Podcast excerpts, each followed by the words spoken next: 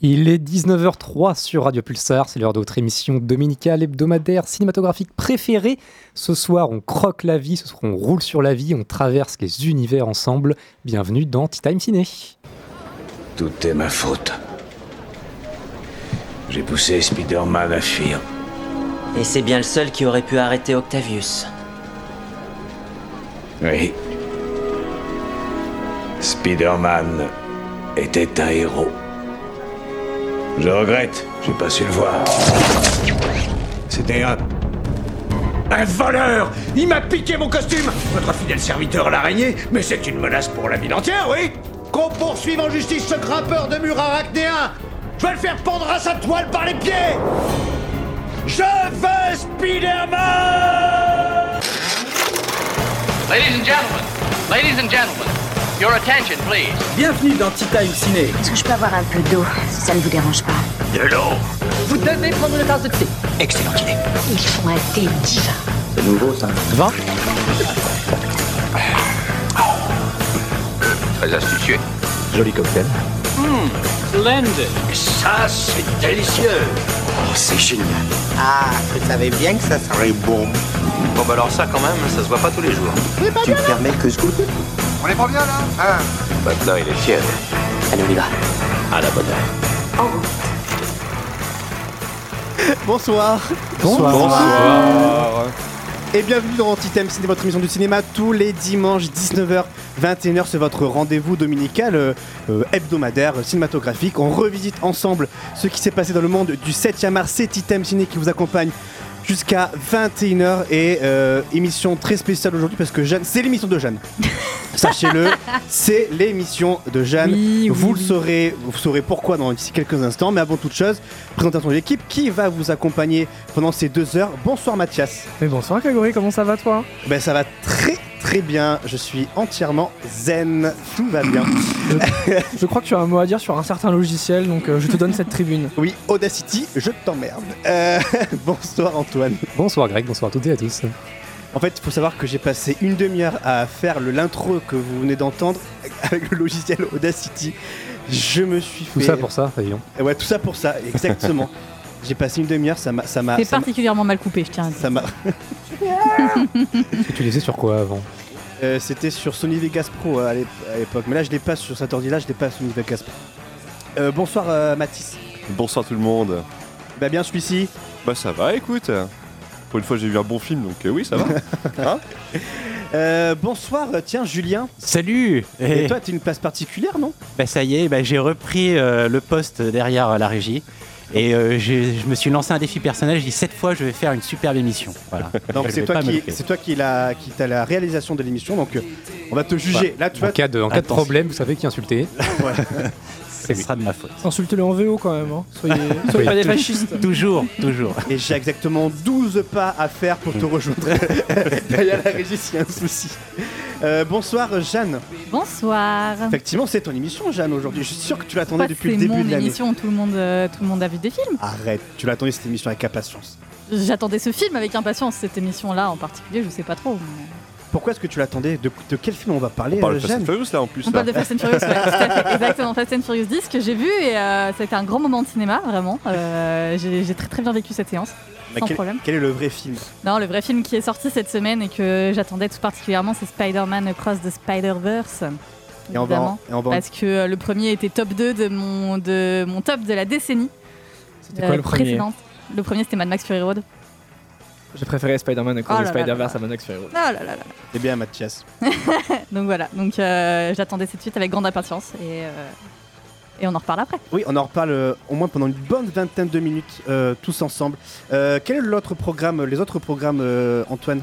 On va également parler donc de films que tu as vus, Greg, euh, que à peu près euh, soit toi euh, s'y intéresse, euh, soit lui, Julien également un petit peu, puisqu'on va parler du Croque-Mitaine et de Renfield, Ouais, je suis allé voir euh, également très euh, attendus. On va faire une petite euh, chronique rétro, visiblement, avec la grande bouffe, euh, le box-office, les news pour démarrer, bien sûr, et le contest pour terminer, ça comme d'habitude. Et puis, et puis bah, bien sûr, Fast and Furious, un petit retour avec Jeanne et Spider-Man. Et n'hésitez pas à réagir avec nous sur nos réseaux sociaux, surtout sur le Twitter at TeaTimeCiné. Euh, nous vous lirons et nous lirons vos réactions en, direct. Mais avant toute chose, nous pouvons passer donc ben, aux news avec le jingle news. News ciné. Et on va commencer. Ouais, je suis trop content. T'as l'air de vraiment pas avoir confiance en moi, quoi. je croyais pas du tout, t'as été surpris. je... je suis un peu tendu, il faut le dire. Non, je plaisante. Euh, on va commencer par le box-office, le point box-office avec euh, Mathis. Que s'est-il passé dans ce joli monde des sous-sous? Des sous-sous et ben, De la moula. de la moula. et ben on va commencer par le box-office français. Et la semaine qui vient de s'écouler, et sans surprise, la petite sirène a pris euh, la tête du box-office français avec 582 000 entrées. Bon, c'est un démarrage un peu timide pour un live-action euh, estampillé Disney. À voir comment, comment il va se comporter sur le long terme. À la deuxième place, nous retrouvons le fameux, le grand, le magnifique Fast and Furious 10 euh, que nous avons chroniqué la semaine dernière. Euh, alors cette semaine, c'est 514 000 braves et courageuses personnes qui, sont, qui se sont déplacées pour voir les, les nouvelles aventures beaufs et débiles de Baboulinet. Et ben probablement pas, parce que j'ai vu des gens aller voir deux ou trois fois le film. J'ai vu des gens qui m'ont dit quatrième visionnage, c'est de mieux en mieux. Et je leur ai dit mais vous buvez de l'essence, monsieur? Pas de souci. Eh ben, eh ben il faut mais- le voir au dixième degré celui-là. Ouais, ben, 46 même. ouais, 46e euh, C'est la température qui fait dehors, du coup, Ouais, au niveau, c'est voilà. bien, tout va bien, ça détend. Bah, en Dans tout le cas, studio aussi, il fait 55 degrés. 55, voire 60 même. Il fait une chaleur, c'est insupportable. Mais il y a une petite brise, voilà. C'est la On va musique du survivre. Gladiator, la petite brise là. Tu fermes les yeux, t'as l'impression que c'est dans les champs avec les mains dans les épis de blé là. Ah là là, Cherche pas les problèmes, c'est la chronique de Matisse quand même. ouais, ouais, fais gaffe. hein. Donc euh, pour Fast and Furious, au total, euh, il a fait 1,6 million d'entrées. Voilà. Euh, troisième place, euh, on retrouve Les Gardiens, euh, qui culmine à 2,9 millions d'entrées. Et ça y est, il a atteint les 3 millions là. Voilà. Bon, merci pour la petite update, euh, Greg. Avec grand plaisir. Alors, on va passer au box-office US, on va reprendre les chiffres du week-end dernier et on va parler de... Oui, Greg, on va parler de ceux de ce week-end. Ne t'inquiète pas, je vois ton regard. je connais ton exigence, ne t'inquiète pas. Audacity, Audacity. Voilà. Alors bon, comme pour le box-office fran- comme pour le box-office français, on reprend les mêmes. Euh, donc avec la petite sirène en première place, avec 95 millions de dollars pour son premier week-end. Donc euh, bon, c'est un démarrage tout à fait honorable. À la deuxième place, attention, c'est la dégringolade. Fast and Furious. 27 millions de dollars pour son deuxième week-end, alors qu'il était à 67 millions pour son Mm. premier week-end. En Oh, la sachant chute aux enfers. Eh oui. perdu quoi, genre 60%, un truc comme ça? Voilà, 67% environ. En sachant que le film a coûté 340 millions de dollars, euh, enfin, apparemment. Euh, au box-office US, il culmine à 121 millions de dollars de, voilà, de recettes. Mais il est rattrapé par le box-office mondial où il est environ à 500 millions. il, est Voilà. sorti, il est sorti en Chine ou pas? Oui, il est, sur- il est Ah, sorti en Je Chine. oh, crois qu'on a eu le débat la semaine dernière. Je Et puis il avait, fait un, il avait question. fait un démarrage similaire aux États-Unis, c'était euh, c'était euh, 110 millions versus 109 millions. Alors, pour être exact, il est à 527 millions euh, de dollars dans le monde euh, au total. Il lui Voilà. manque quoi 150 ou 200 millions pour être rentable?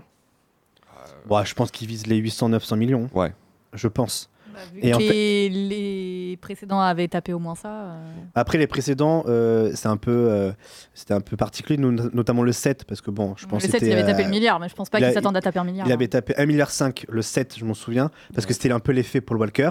Le 8 avait tapé 1 milliard Un milliard, ouais. parce que du coup c'était la suite, on va dire la continuité. Et après le 9, bon le 9 est particulier parce qu'il y a eu le, pendant la pandémie. hein. c'était pendant la pandémie, il avait fait 720 millions, il me semble.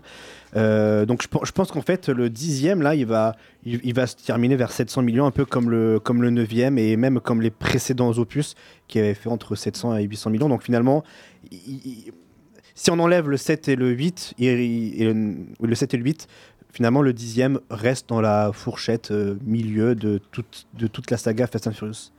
Après, ouais, il faut amortir quand même le, le budget. quoi. Et, et ma théorie, c'est que je, je pense euh, vraiment qu'ils veulent faire trois films, enfin une trilogie, une finale, quoi, une trilogie finale, pour amortir les 390 millions. euh, Et plus, et je pense. plus un spin-off avec euh, Dwayne Johnson qui a Plus été un annoncé. spin-off. euh, Qui est annoncé cette semaine. Oh, semaine, ouais. Tuez-moi quoi. Enfin bon, en tout cas, euh, on va continuer ce, ce petit euh, tour du box-office américain. À la troisième place, nous retrouvons Les Gardiens de la Galaxie, qui, euh, bah, pour son euh, quatrième week-end, je crois, euh, rapporte quand même, enfin, gagne 20 millions de dollars. Euh, voilà, quand on voit les chiffres de Fast and Furious, euh, quand même, il se maintient plutôt bien, euh, le dernier Marvel. Et euh, au total, euh, au box-office mondial, il est à 780 millions de dollars. Il a dépassé les 772 millions du premier film. Donc euh, plutôt euh, joli succès pour euh, le dernier film estampillé Marvel. Voilà. Et il va terminer quoi à 850 lui? Oui, environ. Je pense qu'il Non, Un petit peu plus, ouais. un peu plus. on, on verra bien d'ici d'ici d'ici un mois. Alors pour ce qui est de ce week-end-ci, Euh, donc la grosse sortie, c'est Spider-Man Across the Spider-Verse. Euh, D'après les premiers chiffres, il aurait fait un premier week-end aux États-Unis à 120 millions de dollars et dans le monde à 200 millions. Voilà. Ce qui est énorme. Est-ce que tu as les chiffres du premier, premier- alors le premier film euh, en fin de carrière, non, le premier film en fin de carrière a tapé les 385 millions de dollars. Donc sur- Mondial. Mondial, voilà. Donc il va tout exploser lui. Donc oui. Il a fait plus que les millions euh, sur, son, sur les 5 premiers jours. Les millions avaient fait presque 195 millions d'après euh, d'après les chiffres, c'est ça? C'est ça, Et donc là, il a 210 millions. Donc en fait, euh, ça prévoit, enfin ça, ouais, ça Ah prévoit bah, ça vraiment prévoit une euh, très belle carrière. très belle carrière pour lui. Surtout peut-être- qu'il aura un, un bouche à oreille de fou. Donc c'est Ouais. un film qui va vachement bien se maintenir. Les gens vont aller le voir plusieurs fois. Donc je pense que. Est-ce qu'on peut déjà dire que c'est le milliard en fait pour ce film Jeanne, c'est combien t'as déjà Deux pour l'instant, ça va, tranquille. Ça c'est tranquille. On en reparlera de toute façon euh, de, de ce, de ce Spider-Man. Euh, merci Mathis pour ce point box-office. Euh, ben, à, la, à la semaine prochaine Mathis. Au revoir Mathis. T'inquiète, on va parler de Allez, Fast. Euh, et ben on va continuer la rubrique euh, news avec le gong. Pas trop fort. Toi, il n'y a même, même pas besoin de faire un geste. Antoine, Oui. est-ce que tu as des news pour nous? Oui, j'ai mis deux petites news de côté sur lesquelles on va pouvoir discuter rapidement. Une première, je vais commencer par celle-là puisqu'elle concerne Spider-Man dont on vient de parler il y a quelques secondes, puisque interrogé par Variety durant la grande première de, de Cross the Spider-Verse à Los Angeles mardi soir, Amy Pascal, donc qui est une des, des productrices principales euh, du film, a confirmé l'existence d'un projet de film Spider-Man avec Miles Morales, mais cette fois En live. en chair et en os, en live action. Ah, j'en peux plus, putain, Euh, chez moi encore. Et Voilà. chez Ce sera Sony- jamais aussi bien. Chez, chez Sony, à chaque fois qu'ils ont une bonne idée, ils la crament derrière. C'est incroyable. Ça En sera fait, le- interprété par Jaden Smith, je crois. C'est pas encore officiel, officiel, je crois. mais, euh, je plaisante, je plaisante, je plaisante. mais, euh, ça pourrait, sera, euh, ce sera un film sur la scientologie là. Ah, c'est ça, non, je plaisante. Attends, euh, on sait pas du tout qui sera interprète, euh, qui euh, interprétera euh, Miles Morales, c'était juste une blague. Mais euh, c'est vrai que Jaden Smith, ça pourrait être rigolo Ça fait dans, le, peur. dans le projet. Mais, euh, mais oui, oui, je sais pas, je sais pas pourquoi effectivement, mais c'est vrai qu'ils ont ce, Eh ben- ce, ce besoin de, de faire des films live action alors qu'ils ont prouvé que euh, qu'on pouvait pas faire mieux Moi, j'ai que, une tentative d'explication. ouais. Je pense qu'ils sont tellement stupides et méprisants qu'ils ne considèrent pas l'animation comme vraiment un film. Et donc du coup, quand ils se disent ah merde, les gens sont contents d'un film d'animation, est-ce que finalement on l'upgraderait pas en un vrai film tant qu'on y est quoi? Mais si, si- Ou alors ils ont pas compris que la raison pour laquelle on a aimé le film, c'était pas juste parce qu'il y a euh, Gwen Stacy et Miles Morales. Ça, ils ont, ils ont pu le rater. Ils se disent oh, les gens sont fous de Gwen Stacy et Miles Morales, mais faites un vrai film avec eux. Et c'est exactement l'inverse de ce qu'on veut. Donc euh, félicitations. Félicitations Amy Pascal et Avi Arad. Ah, parce que vous ne tu ne veux pas un, live action? Ce sera jamais aussi bien. Je dis pas que je veux pas, euh, je, je suis ouvert, ça se trouve ça va être une bonne surprise. Mais je pense que euh, le bon signal à envoyer ce serait de dire vous aimez l'animation, mais vous vous en mettre plein la gueule de l'animation. Ils ont déjà prouvé qu'ils savaient faire des trucs de fou en animation. Bah, Allez-y les gars, enfin régalez-nous. Et je trouve que c'est un mauvais signal de lancer tout de suite un film en live action parce que Ouais, j'ai l'impression qu'ils interprètent le succès déjà évident du film comme une preuve d'amour pour les personnages de Miles Morales et Gwen Stacy. Alors pour certains peut-être que c'est le cas. Moi j'avoue ce qui m'a surtout sé- séduit c'est ces deux films d'animation. Miles Morales, bon bah je suis content d'avoir un Spider-Man noir mais euh, le reste je m'en bats les couilles. Ouais, donc en fait, en version live action, pour toi, ça perdrait de son intensité par rapport au film. Bah en fait, je vois pas comment tu peux retranscrire ce qu'on a vu dans deux films d'animation le avec une visuel. direction artistique qui nous ont complètement séduits et bluffés. Comment tu traduis ça dans un film live action? Bah, c'est ça en fait, c'est la, li- la liberté qu'ils ont dans l'animation, comment tu veux la retranscrire en live action? Enfin, Tu peux pas, de toute façon, C'est sûr, c'est possible. sûr que tu peux C'est pas. C'est- impossible. Tu, tu pourras jamais faire ça ou faire quelque chose de similaire ou, ou alors tu fais un film Miles Morales tout à fait euh, euh, classique. Oui, euh, voilà, c'est ça. Après, faudrait racontent coup, une autre à- histoire quoi. à, à l'image Ah, de parce ce qu'on a déjà vu. euh, Attends, pardon, parce que là, l'histoire dont ils, Bah, qu'ils ont en tête, ça serait en, en lien avec euh, les animations? Il n'y a pas, y a pas d'infos pour l'instant. En ce, fait. serait, ce serait déjà avec le personnage de Miles Morales, ça c'est sûr. Qui est, euh, que pour l'instant on a vu euh, principalement et en, en animation. Mais, euh, mais ce serait pas une adaptation euh, littérale a priori de- de- des deux films qu'on a vus là. Euh, mais, euh, mais voilà, ils veulent reprendre ce personnage-là qui a du succès dans les films d'animation pour le foutre au milieu d'un film live. Hmm. Sauf que, sauf que je pense que, comme, euh, comme le disait Mathias, et je pense qu'on on partage tout ça, ce qui nous plaît dans ces films-là, c'est euh, justement cette patte graphique qui est, euh, qui est absolument complètement dingue, que qu'on ne retrouve jamais dans les, qu'on ne peut pas retrouver en, en live action, alors que, alors que euh, ben, Spider-Man, on en a bouffé à peu près euh, 12 ou 15 là sur les 20 dernières années. Si celui-là il nous plaît tout ce temps, c'est justement parce qu'il a quelque chose de différent. Re- revoir un, un- encore un film Spider-Man live action alors que, alors que oui, il y en a, il y en a, il y en a eu 10 là depuis, euh, depuis 20 ans. Bon, euh, c'est le- la flemme quoi. Et j'ai l'impression qu'il y a aussi ce sentiment que les studios d'animation sont parfois laissés sur leur île, de leur côté, ils font leur truc, et c'est pour ça qu'ils ont une vision qui est aussi originale et singulière. Et que faire un film live action avec ces personnages-là, ça reviendrait à filer les clés de la baraque aux, aux- aux mêmes gardiens dont on n'en peut plus, donc des mecs comme Kevin Feige en fait. Donc on va juste se taper une bouillasse tiède comme d'habitude. Et après, peut-être que ce sera euh, très bon. Euh, c'est peut-être qu'on on aimera ça comme certains ont aimé le Amazing Spider-Man ou comme certains aiment les, les, les, les Sam Raimi. Il y, a, il y a du bon et du moins bon dans les films live action. Ils peuvent faire un très bon film live action.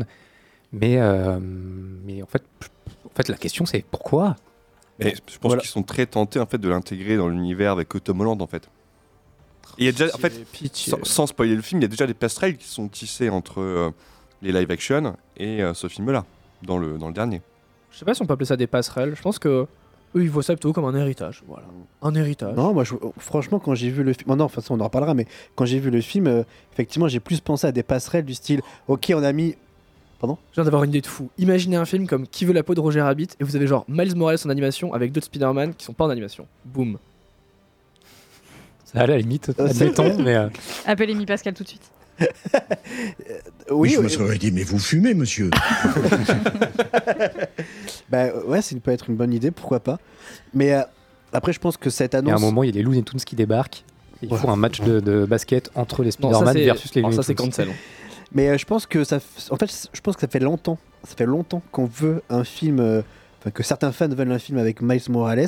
Et euh, vu le succès de, des films d'animation, je pense que là, euh, euh, Ami Pascal s'est jeté dans dans cette brèche pour annoncer ça. Donc, est-ce que c'est une bonne idée? Ben, on verra plus tard. Toi, Mathis, t'es pas trop chaud sur ça? Ou plutôt De faire du live action à part avec, non non pas avec, du tout. avec Miles ok. Ah non non, moi je trouve que c'est hyper opportuniste. C'était déjà une euh, mauvaise idée chez Disney, donc Ouais. euh, je vois pas comment ils pourraient rendre ça meilleur. Ou alors on, on laisse Miles Morales dans, dans, dans les films oui. d'animation et on laisse Peter Parker dans Non, les mais, films live mais action. même, ça. euh, mais même, euh, même, même sans ça, moi, j'ai envie d'aller plus loin. Ils nous ont prouvé en deux films que l'animation, c'est ce qui correspondait, j'ai presque envie de dire euh, de, de manière euh, claire et nette, le mieux à le- à l'univers des comics. Oui. Ah, Alors que ça fait les indestructibles en 2004 les Ah, oui. hein. le- le- l'animation, c'est ce qui, euh, c'est ce qui, euh, c'est ce qui permet de, de traiter au, au- le, le mieux ces, ces univers complètement euh, fous, barrés et, et, euh, multi, euh, multi euh, factoriels que, que sont les, les comics.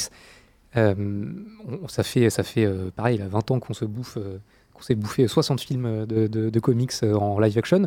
En deux films, ils nous ont montré que c'est ce qui s'adaptait le mieux. J'ai envie de dire, si vous voulez faire des films de super-héros, des films de comics, arrêtez de faire du live action. On n'en peut plus. Il y a Ang Ne faites que de l'animation. Il y a Ang Lee qui s'est essayé à ce Avec style Hulk, avec ouais, Hulk avec le en son 2000, découpage, 2003, ouais. avec son Ouais, découpage ouais. donc, et ça marchait pas forcément. Enfin, c'était un peu, euh, c'est un peu, C'est hasardeux, mais avait. c'était audacieux, mais ça, Et en fait, ça voulu, marchait pas. Il a voulu mixer en fait les langages du cinéma puis celui de la- du comics et en fait, faut choisir. On peut pas, on peut pas adapter littéralement une bande dessinée en scindant ton, ton cadre avec différents plans. Parce que chaque, euh, chaque art a, son- a ses propres codes. hein, Ah, le, comics, médium, le oui. cinéma et même le cinéma d'animation a, son, a ses propres codes euh, propres. Et c'est pour ça que ça, je pense que le comics et le film d'animation fonctionnent parce que à la base, ce sont des dessins.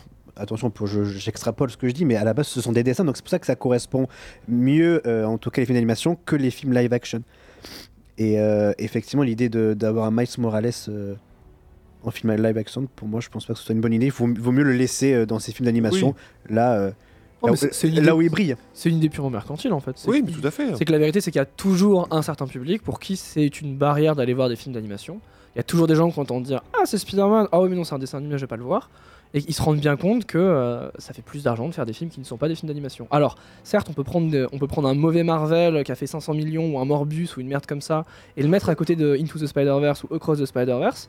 Mais la réalité, c'est quand même que les films de super-héros en live action, bah, ça fait plus de pognon. Et puis chez Sony, ils ont besoin d'une licence forte. Du coup, ils, ils, mettent le paquet sur Spider-Man. Voilà. Hmm, Bon. bah après la petite recherche rapide, a priori, The Amazing Spider-Man, le premier, avait fait 760 millions de dollars au box-office.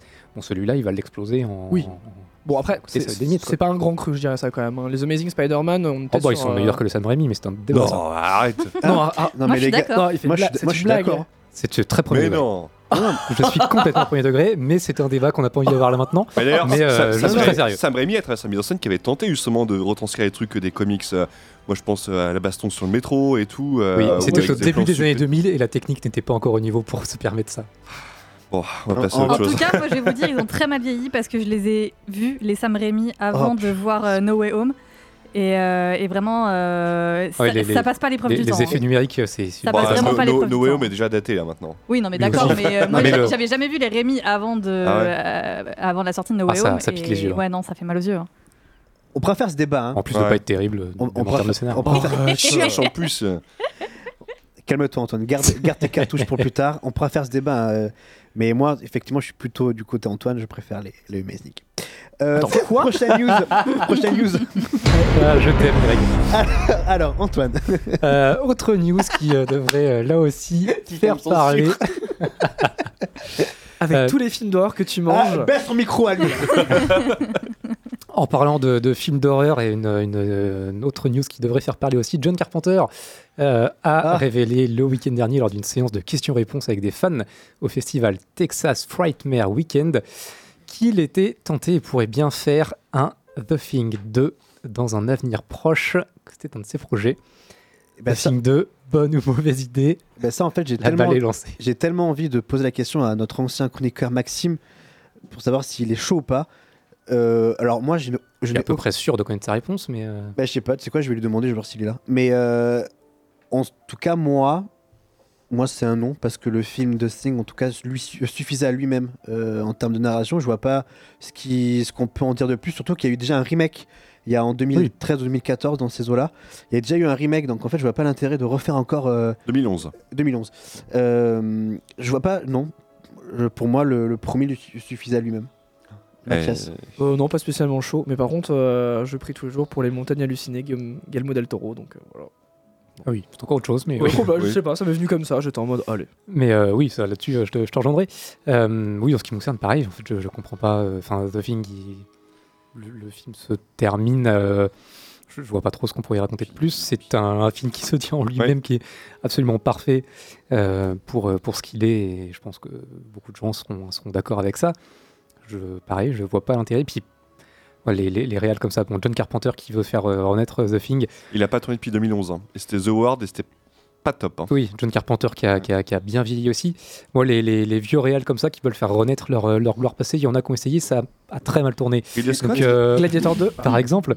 euh, oh, puis euh, celui-là, Oh, on n'a pas encore vu. hein, pas donc, euh, encore Gladiator 2, attention. mais, Pas euh, encore, mais- pas encore. Oh, bah, attends, Prometheus, c'était mais pourri. oui, oui, non, mais c'est avec l'exemple de, euh, Ridley Scott, on le ressort tout le temps. Mais, euh, mais, euh, mais Joe, tu as fait des, des chefs-d'œuvre il y a, euh, a 30-40 ans maintenant. Le, le- c'est des films qu'on a, qu'on a tellement de plaisir à revoir. Ne, ne, va pas, ne va pas saccager ça avec un The Thing 2 qui, c'est une évidence, ne, ne peut qu'être raté, ne, ne peut qu'être à, à la, cheville du, du- du premier. Quoi. Parce que le film tient sur un seul concept, l'étendre, surtout qu'on connaît déjà du coup le, le procédé, le, le mystère qu'il y avait autour de cette créature. En faire un second, ça casserait le mythe, ça casserait le, le, le délire, quoi. Donc euh, non, je vois, je vois pas l'intérêt. Non, puis avec quoi avec, avec du numérique ou quoi que ce soit? Non, pareil, la force du premier, c'est que c'était Ouais. les, les animatroniques étaient, euh, étaient absolument glaçants. C'est que, terrible parce euh, que pour le, le- la préquelle, en fait, euh, ils avaient des, des- des animatroniques, mais ça n'a pas plu au studio. Du coup, ils ont mis une surcouche numérique euh, sur, euh, sur le boulot des, des mecs. quoi. C'est- C'est c'est honteux. En fait, je vois pas ce qu'il y a de plus à dire. Par exemple, si je prends les aliens, à chaque film, on montre une nouvelle facette euh, caractéristique des aliens au fur et à mesure des films. Là, dans Et puis The- c'était d'autres réals qui avaient amené leur d'autres patte voilà. dessus, etc. Où chaque- enfin, Qui amenaient leur les univers. films sont euh, tous tellement différents. que- Et là, dans The Thing, qu'est-ce que tu veux rajouter à part que c'est un monstre qui se métamorphe, enfin, qui se métamorphose mais c'est point en fait. Pourquoi aller, aller plus loin? Euh, ouais, bah moi j'aime bien Carpenter euh, depuis longtemps, hein, mais euh, c'est vrai que The Thing, je déjà, je trouve pas que c'est son meilleur, malgré que tout le monde se dise que c'est son meilleur. Après, The Things 2, je vois pas pareil l'intérêt. Je suis d'accord un peu avec l'idée générale, c'est que Carpenter, son slogan c'est I'm cheap and I'm fast. Et donc ça veut dire que s'il fait un film, soit il change de concept et il fait un truc un peu plus poussé, un peu plus sérieux, un peu moins fast, euh, ou soit il fait un truc un peu nanar et là ça peut marcher. Donc en gros, pourquoi pas? En gros, si ça marche, c'est que c'est mauvais et c'est que c'est drôle et que c'est que c'est nanardesque et ok, on joue là-dessus. Mais il y aura pas de toute façon de grands films, de grands blockbusters, The Things 2, ça c'est clair que j'y crois pas. Donc, euh, a priori, si on est plutôt contre cette, cette idée. Et on embrasse l'hélicoptère qui passe. Euh, merci Antoine. T'as d'autres news? Pas du tout. Bon, mais super. On va pouvoir se faire une petite pause musicale avant de passer à la partie film. Et euh, donc, qui dit émission de Jeanne, dit forcément programmation musicale euh, de Jeanne, qui nous a préparé et proposé trois musiques qui euh, sortent de quel film? Euh, Spider-Man Across the Spider-Verse. Et on s'écoute laquelle en premier, euh, Jeanne On écoute le thème Spider-Woman, du coup, qui va être le thème de Gwen Stacy dans le film. Et on se retrouve d'ici euh, trois minutes pour parler du croque-mitaine de Renfield. Et avant, petit tour euh, sur Fast and Furious 10. Ne bougez pas, on est là jusqu'à 21h.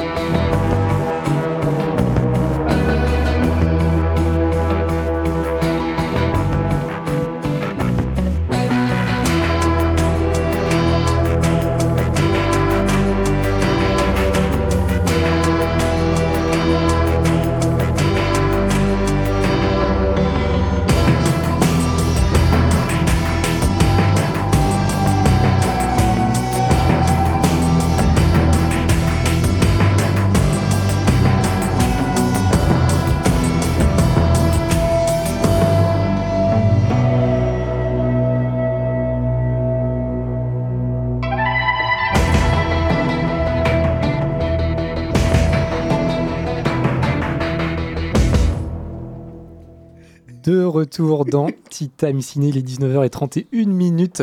On vient de s'écouter le thème Spider-Woman, le thème de Gwen Stacy dans Spider-Man Across the Spider Spider-Man Across the Spider-Verse. Pardon, je vais encore me faire engueuler ce que je dis Spider. Euh, Spider-Man Across the Spider-Verse. Et, euh, et on va enchaîner ensuite directement sur pas du tout Spider-Man, mais sur, sur Fast and Furious.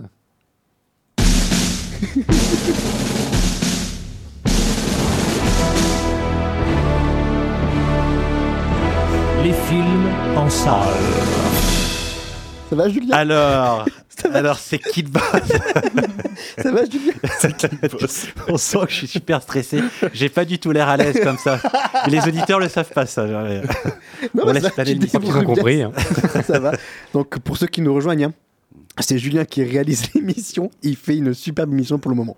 Ah, mais c'est vrai. En même temps, tu, tu- tu- tu le fixes depuis le début de C'est ça, l'émission. c'est horrible. Tel un prof devant un élève qui passe son Je oral. passe mon bac là. Voilà. Il est en face de, il est en face de moi. C'est comme avec Quentin, il est en face de moi. Qu'est-ce que tu veux? Je vais pas regarder l'horloge. Je vais regarder Julien parce que je suis quelqu'un d'humain. Donc je regarde les humains. Je regarde Julien. Mais fais attention. Alors on va faire un petit retour sur rapide sur Fast and Furious 10. Euh, la semaine dernière, vous en aviez discuté, euh, Mathias et Mathis. euh, Oh, on l'a lynché surtout. ouais. Ouais. Pardon? On l'a lynché, on l'a savaté. Ouais, hein. ouais. Surtout toi, Mathis. Ouais. Mathias, non, mais surtout toi, Mathis. Là, Ah, c'est pas- que Mathias, il a mis, eh, il a mis les formes. Bah, euh, c'était un nanar quoi, donc il y a des moments où euh, tu tapes une bière contre ta tête, euh, puis euh, tu la bois comme ça. Et moi, je vais rejoindre ce qu'avait dit Antoine euh, à l'épo- euh, enfin, la semaine dernière. À l'époque. moi, je n'ai pas vu le film, mais, euh, mais Fast and Furious, moi, j'aime bien ce côté. Je l'ai pas encore attrapé, mais j'aime bien ce côté, effectivement, turbo nanar. euh, tu sais que tu vas le voir. euh, tu, comme tu dis, hein, tu te tapes, tu te tapes la, la- la tête contre le siège devant, et puis. euh, C'est comme ces vidéos comme ces vidéos d'américains où tu sais, ils tapent une canette avec, contre leur tête, Non, mais ils voilà. et ensuite ils la Non, boivent mais d'un coup, tu vois. C'est comme, ça qu'il faut les prendre les Fast and Furious parce que tu sais très bien ce que tu viens voir quand tu vas voir un, un Fast and Furious. Et euh, je le disais euh, aussi euh, dans notre conversation, en fait, limite, ça devient presque un film Bollywood. Euh, c'est le Bollywood de. de, de- de- Ah ouais, mais non, c'est pas les mêmes codes. Mais c'est pas le même code. Parce que mais eux, eux, eux les voient sérieusement, parce que voilà. Il n'y a plus de code à ce Mais bien sûr, bien sûr. Mais je, je veux dire, ça se transforme un petit peu en Bollywood. Et moi, j'ai kiffé euh, le film parce que c'est tellement dans le narnar. Narnar, dans le Narnar. Narnar. dans le nanar, comme le disait euh, Antoine. euh, tu, le 9, le 9, au contraire, j'étais, j'étais, euh, j'étais vraiment très sceptique parce que je me suis dit, non, mais là, ils vont trop loin. Une fois que tu t'es dit, d'accord, là, ils, faut- ils vont vraiment trop loin, là, oui, tu peux apprécier le film parce que tu sais que tu vas le voir au dixième degré. Et voir euh, Vin Diesel faire toujours la même moue euh, tout au long du film, quand il pleure, quand il est en colère, quand il sourit, c'est toujours la même moue. Une pomme de terre. Je suis même pas sûr qu'il soit doté de toutes ces émotions en fait. Non, je suis pas Vraiment. sûr. Euh, non, mais je sais Mais pas. en vrai, il- ça, il- ça donne envie. Alors moi, je l'ai pas vu, mais je, vous entendre en parler, ça donne envie. Putain, mais c'est Mais je- contagieux, Ah, mais nom de c'est- Mais non, Dieu. mais, C'est une non, mais expérience, j'imagine. hein, c'est une vraiment. expérience. Je vois très bien, j'imagine le truc, c'est-à-dire qu'on m'a fait le même coup avec John Wick 4, et en fait j'ai passé mon temps à me facepalm, euh, et finalement à trouver ça, donc je, je ferai l'effort Oh, d'aller le voir. c'est mais- sympa, John Mais John Wick, euh, ça se prend complètement au sérieux. Mais par, par contre, ça se prend, oui, c'est ça, ça se prend au sérieux. Ah, alors ouais, mais alors, je suis, ah, bah, écoute, on m'a fait le même coup en tout cas, le, le propos de départ était le même, donc euh, à voir, peut-être que je serai agréablement surpris. Moi, je vais quel John Wick et Fast and Furious, ouais, non, non, on est quand même sur deux trucs assez différents. Moi, je, rev- je vais quand même revenir sur la séquence à Rome. Je la trouve, moi, je l'ai trouvé la première demi-heure, mais je l'ai trouvé ça super jouissif, quoi. J'ai adoré euh, les comment est-ce que euh, est-ce que- les cascades à Rome. Je trouvais ça trop bien. Mais c'est filmé Scott Eastwood qui sort de la n'importe comment. voiture. Qu'est-ce qu'il y a Scott Eastwood qui saute de la voiture. Ouais, mais c'est ça Faut qui qu'il est arrête bon. le cinéma, hein, c'est pas possible. ça qui est bon. La grosse boule qui défonce toutes les voitures, euh, qui défonce aussi des, euh, des, des, des- des stations de service. euh, ça, ça- ça explose de partout. mais C'est génial. C'est trop bon. Moi, j'ai adoré ce passage à Ouais. Rome. Ouais, puis quand t'as la voiture qui descend les escaliers après du Vatican, tu comprends pas ce qui se passe, que c'est filmé n'importe comment. Euh. Mais c'est ça qui est bon. Bah, J'a- non, moi, j'a- mais oui, non, mais attends, j'adore. euh, J'adore ce passage à Rome. C'est Je comme trouve- si je trouve lisais que- un, un roman bourré de fautes avec la syntaxe. euh, Mais non, mais- euh, voilà quoi. Alors, foutu peut-être en en l'air. termes de- Laisse Bruno Le Maire en dehors de ça. Oui, bon voilà. Peut-être en termes filmiques, ok, mais là je trouve que euh, vraiment la séquence à Rome est super bien gérée. Après les autres, non, c'est trop de CGI euh, à, à foison et à gogo, Euh, notamment la scène, euh, je, je repense à euh, bah, la, la scène finale. Euh, c'est Sur l'autoroute, c'est avec les hélicoptères. Le barrage L'autoroute, euh, le barrage, pardon. Oui, c'est le plutôt le barrage. C'est vraiment, c'est vraiment dégueulasse. Et euh, non, moi je trouve la séquence à Rome, elle est trop bien quoi. Mais en fait, t'as juste envie de jouer genre à un jeu vidéo comme Burnout, t'as juste envie de voir des bagnoles qui se rendent dedans et qui se défoncent. hein. Ouais. En fait, j'avais envie de prendre une voiture à la fin et de faire comme Vin Diesel, d'aller à Rome et bim, allez. Je pense que Mathis, il avait aussi envie de, de mettre une brique sur l'accélérateur et d'aller tout droit, mais peut-être pas pour les mêmes raisons. Oui, tout à fait. Mais après, comme je le dis, hein, c'est- c'est c'est- c'est du grand n'importe quoi ce niveau scénaristique. T'as des, euh, t'as des morts qui reviennent à la vie. euh, T'as des. euh, C'est un shonen. c'est ça en fait. C'est du, du grand n'importe quoi. hein. C'est un- en fait, c'est un soap opéra. euh, Oui. C'est du grand n'importe quoi. Et. euh, Ouais, non, moi j'ai pris mon pied devant ce film. Voilà. Et. euh, Allez, plaisir coupable. C'est ça, et j'ai l'impression que j'ai l'impression vraiment que, que, que ça va devenir euh, ouais, le- un film Bollywood, euh, version, version Holly- Hollywood, je veux dire, mais parce que ça va trop dans la surenchère. C'est voilà, j'ai adoré les, les 2h20 parce que au contraire du 9, je l'ai pris comme il, comme, il, comme il devait être pris au dixième degré. Jeanne? Oui, je suis plus ou moins d'accord avec toi. Moi, je vais pas, je vais pas aller jusqu'à dire que j'ai aimé le film parce que c'est pas, pas le cas.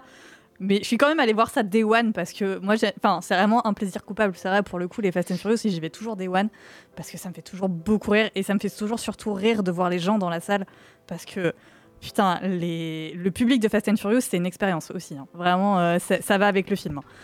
C'est toujours hyper drôle à voir. Mais, mais non, je vais pas, franchement, euh, pour moi, c'est à la hauteur du 8 et du 9, c'est pas bien, c'est pas intéressant, c'est mal fait, c'est moche. euh, mais c'est tellement, tellement turbo débile que c'est drôle, quoi. Enfin, voilà, il y a pas. C'est vraiment le seul argument qu'il y a euh, pour aller voir des Fast and Furious maintenant. C'est tellement con que c'en est drôle. Après, ce qui, moi, ce qui m'a énervé, c'est vraiment la fin, où c'est genre en mode vraiment à suivre. Et ça, c'est Mais, chiant. mais en fait, on va avoir que des films comme ça cette année. hein. Et de toute façon, on, on y reviendra quand on parlera de, de Spider-Man, mais ça, si, si la tendance, si cette tendance-là, euh, enfin, si ça commence à devenir cette tendance-là, pardon, euh, à faire des films avec marqué à suivre, moi, je vais pas supporter. En déjà, déjà, déjà sur le, sur le, sur les trois mousquetaires. Ça m'a, ça m'a un petit peu gonflé. Euh, si on le fait à chaque fin, à chaque film, si, Mais après, si après, Mission Impossible tout- se termine tout comme ça, dépend, moi je pète un Tout dépend des films, hein, parce que euh, moi, tu me donnes 5 heures de Fast and Furious, je pense qu'à la fin, je me tire une balle, mais tu me donnes 5 heures de Spider-Man, je suis chaud. hein. Après, Et puis pour le coup, c'est vraiment des films où on sait qu'il y a des suites qui arrivent. Enfin, je veux dire que ce, Oui, soit, c'est les, ça. que ce soit les Trois Mousquetaires, bon, on sait que la suite elle arrive en novembre-décembre, là, c'était annoncé d'office. Euh, Spider-Man, c'est annoncé qu'elle sort en 2024. Fast and Ouais. Furious, ils ont annoncé qu'ils devaient, en, qu'ils devaient en faire deux. Bon, visiblement trois maintenant, mais bon, on sait qu'il y a une suite qui arrive de toute façon. Ouais, mais si tu Donc, euh, prends même des- s'ils finissent sur un cliffhanger euh, un peu, un peu sale, bon, bah, on sait que, Ouais, on alors sait que la suite arrive. Quoi. c'est quand même giga relou. hein, enfin, Ouais, si tu prends des c'est comme, euh, c'est- giga frustrant, mais, euh, mais en fait, non, je trouve que, on pourrait y revenir, mais c'est quelque chose qu'on a perdu, qui était très présent il y a, il y a 10-20 ans, de faire des films qui se terminaient sur des gros cliffhangers bien, Pirates des Caraïbes. bien vénères. Euh, et ça, on l'a un peu perdu pour des films qui, euh, se terminent, qui pourraient se tenir en, en un seul film, un seul bloc, sans qu'il y ait de suite. Et puis, par contre, ce qui se fait maintenant, c'est que tu as une scène post-générique de merde qui te, qui te tease un film suivant. Euh, et justement, je trouve que c'est, alors en tant que spectateur, giga frustrant quand tu, quand tu termines sur un gros cliffhanger, mais c'est une frustration qui est, je trouve, positive. Parce que ça, ça crée de l'attente pour, euh, pour le suivant. Et, euh, et moi, je préfère ça largement que, euh, que un film qui se tient d'un bloc euh, avec une espèce de fin un peu bâclée pour ensuite te foutre une scène post-générique qui te tease un, un film suivant. Ouais, mais je, du coup, préfère le cliffhanger. euh, Tu, tu regardes pas une série, tu regardes un film. Parce que un film qui a des suites ou une série de films, c'est pas grave, ça arrive ça. Hmm. Moi, je suis pas. En fait, en fait, moi, ce qui me saoule, c'est que là, cette année, genre, on sait qu'il y en a beaucoup. Il y en a beaucoup qui vont être coupés en deux. Et, euh, c'est cool quand c'est euh, genre les trois mousquetaires et que la suite, elle arrive genre huit mois après. C'est un peu plus chiant quand euh, c'est Fast and Furious et que la, suite, elle est prévue que dans deux ans, quoi. En fait c'est un peu ça qui est, qui est énervant, c'est que si t'es obligé d'attendre deux ans, parce que quand il l'avait fait pour pour Harry Potter ou quand il l'avait fait pour Twilight ou ou tous ces films là, bah les suites elles arrivaient un an après. Un an ça va encore, c'est pas si loin à attendre. Euh, Même quand t'as Infinity- deux ans, Infinity- trois ans à attendre. euh, Infinity War, oui, tu peux le Infinity- prendre qu'un os. Oui, que c'est ça, Pour un tout film, seul. tout seul. Oui, mais quasiment tous les Marvel peuvent se prendre comme un seul bloc. Et puis, euh, c'est ce que je disais, c'est à la fin, ils te mettent une petite scène post-générique qui t'introduit un nouveau personnage, Ouais, mais un t'es pas et- obligé d'aller les voir. Oui, ben non, mais après, Voilà. bon, c'est, c'est- Moi, je sais pas, je trouve que c'est une, une frustration qui est, euh, qui est assez positive, qui est euh, effectivement, euh, voilà, hein, faut, faut- on ronge son frein pendant un an, deux ans, euh, le temps qui est le temps qui est la suite. Mais, euh, mais je sais pas, moi, je trouve que c'est une frustration qui, est, euh, qui a du bon. Mathis, avant de parler du croque-mitaine, toi, qu'est-ce que t'en penses de ça là Je suis d'accord avec Antoine. Je trouve que c'est une frustration et qu'il y a Euh, du Mathias, bon. pardon. Pff, Mathias, pardon. Je vais jamais réussir. hein. T'inquiète. Je trouve que c'est une frustration qui a du bon et j'avoue que oui, évidemment, sur le coup, c'est, euh, je dirais en premier degré, c'est frustrant de voir à suivre parce qu'on a envie d'a- d'avaler l'histoire d'un bloc. Mais je préfère ça à des, comme le disait Antoine, cette structure Marvel où on a l'impression que tous les films, ils sont tous interconnectés avec des personnages, des scènes post-génériques, etc. Mais ils sont tous relativement autonomes. On a l'impression que si on en rate un, c'est pas grave. Ils doivent tous pouvoir fonctionner à peu près eux-mêmes. En fait, il n'y a jamais de besoin pour ces films-là dans l'univers Marvel, parce que ces films-là sont jamais euh, générés par un besoin. C'est toujours une envie de faire du pognon. Donc en fait, ils arrivent sans raison, et certains sont transparents en fait. Ils n'avaient pas besoin d'être là, ils sont là, et à la fin, c'est comme s'il n'y avait pas de bouleversement majeur. Et donc parfois, je suis content d'avoir un film qui dit bon les gars, là, j'ai besoin d'un peu de temps pour mon histoire, donc je peux pas vous le faire d'un bloc, faudra revenir l'année prochaine, et vous aurez la suite. Je trouve que c'est sain. Quand le film est bon, c'est sain. Mathis, t'as des trucs à dire toi? Euh, non, pas grand chose. Merci. moi, non, moi, je- moi, pense qu'après, c'est aussi le hasard du calendrier, parce que euh, les films ont été décalés, donc ils, se retrouvent, euh, ils sont deux, trois films à se retrouver à faire ça. Oui, après, oui, voilà, c'est vrai qu'il y en a beaucoup cette année, mais, euh, moi, ça, euh, machin, truc. euh. Moi, ça me rappelle Pierre des Caraïbes 2, où à la Mais fin, ouais, c'est que c'est, et- quelque chose qu'on a, qu'on a un peu perdu euh, depuis, euh, depuis 10-15 ans, mais, euh, mais qui est pas nouveau et qui est, qui est, ouais, moi, je trouve assez, euh, pareil, assez sain et générateur de, de- de- d'envie. Quoi, de- Après, il faut pas de- en abuser. Bah, surtout quand le modèle de production fonctionne et que t'as- t'attends entre guillemets juste un an pour le prochain film. Quoi. Oui, c'est ça. C'est ça, parce que si on fait comme les trois mousquetaires, la suite arrive dans 6 mois, ok. Mais là, pour Fast and Furious, il faut attendre 2 ans. Oui, oui. c'est bon, Non, les puis, gars. euh, attendez, les gars, moi, je, d'oublier, quoi. moi j'ai adoré Eta Battle Angel qui se termine sur un gros cliffhanger. Euh, bon, je sais pas si un jour j'aurai la suite. Donc euh, Oh, ça, bah, c'est ça, c'est insupportable. N'espère pas, hein. Ça, c'est mort. Euh, vous pensez Si, c'est mort envie d'y croire. C'est quoi les derniers rebondissements dans cette histoire Si on peut parler de Bah, ça fait rebondissements. six mois que tous les un mois ou deux, il y a Ouais. une sortie qui dit non, non, mais si, on va finir par le faire un jour peut-être. euh. Genre pas un moment où les studios seront à court d'idées, ils vont remuer dans la boîte, ils vont voir une armée de fans nostalgiques de euh, d'Alita Battle Angel ils vont le filer à un vrai Après, on est deux, quoi, donc euh, c'est un peu le problème. Ouais, ça va être long. hein. On n'est pas deux, on n'est pas deux, c'est pas vrai. Bon, en tout cas, voilà, pour Fast and Furious 10, euh, il faut le prendre euh, comme il. Par contre, moi je, moi, je suis d'avis quand même que euh, aller le voir au cinéma, c'est important. Parce Oui. que franchement, ça sur grand écran, c'est hyper drôle. C'est important pour les cinémas.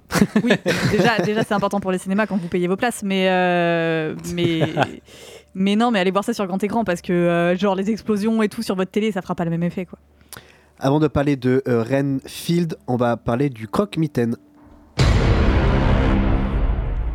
Que j'ai vu euh, parce que c'est un film d'horreur et comme le dit Antoine, toutes ces conneries, je vais les voir. Euh, c'est en plus adapté d'un- d'une nouvelle de Stephen King que j'avais lu qui s'appelait Le Croque-Mitaine et en fait c'est plutôt même la suite euh, de la nouvelle du Croque-Mitaine. la nouvelle a été écrite dans les années, dans les années 1980 il me semble. Euh, c'est l'histoire de là du film euh, c'est l'histoire d'un- d'une famille qui se retrouve avec un croque-mitaine dans, euh, le, dans le placard et qui va essayer de dévorer les, les, les enfants. Voilà, grosso modo, c'est le, c'est le, Bon, le croque-mitaine, quoi. Ouais, c'est le croque-mitaine, tout simplement. Alors, c'est pas ouf du tout. Et on le disait, je le disais hors antenne. Pourquoi est-ce que je vais voir ce genre de film? Parce que parfois, tu as des petites surprises comme Smile, euh, qui était vraiment une bonne surprise euh, l'année dernière.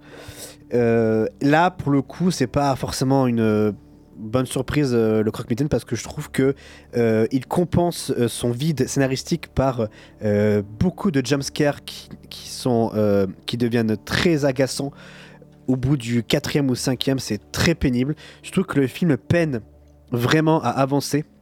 Il peine vraiment à maintenir un suspense euh, qui, est nécessaire pour ce genre d'histoire, pour ce genre de film.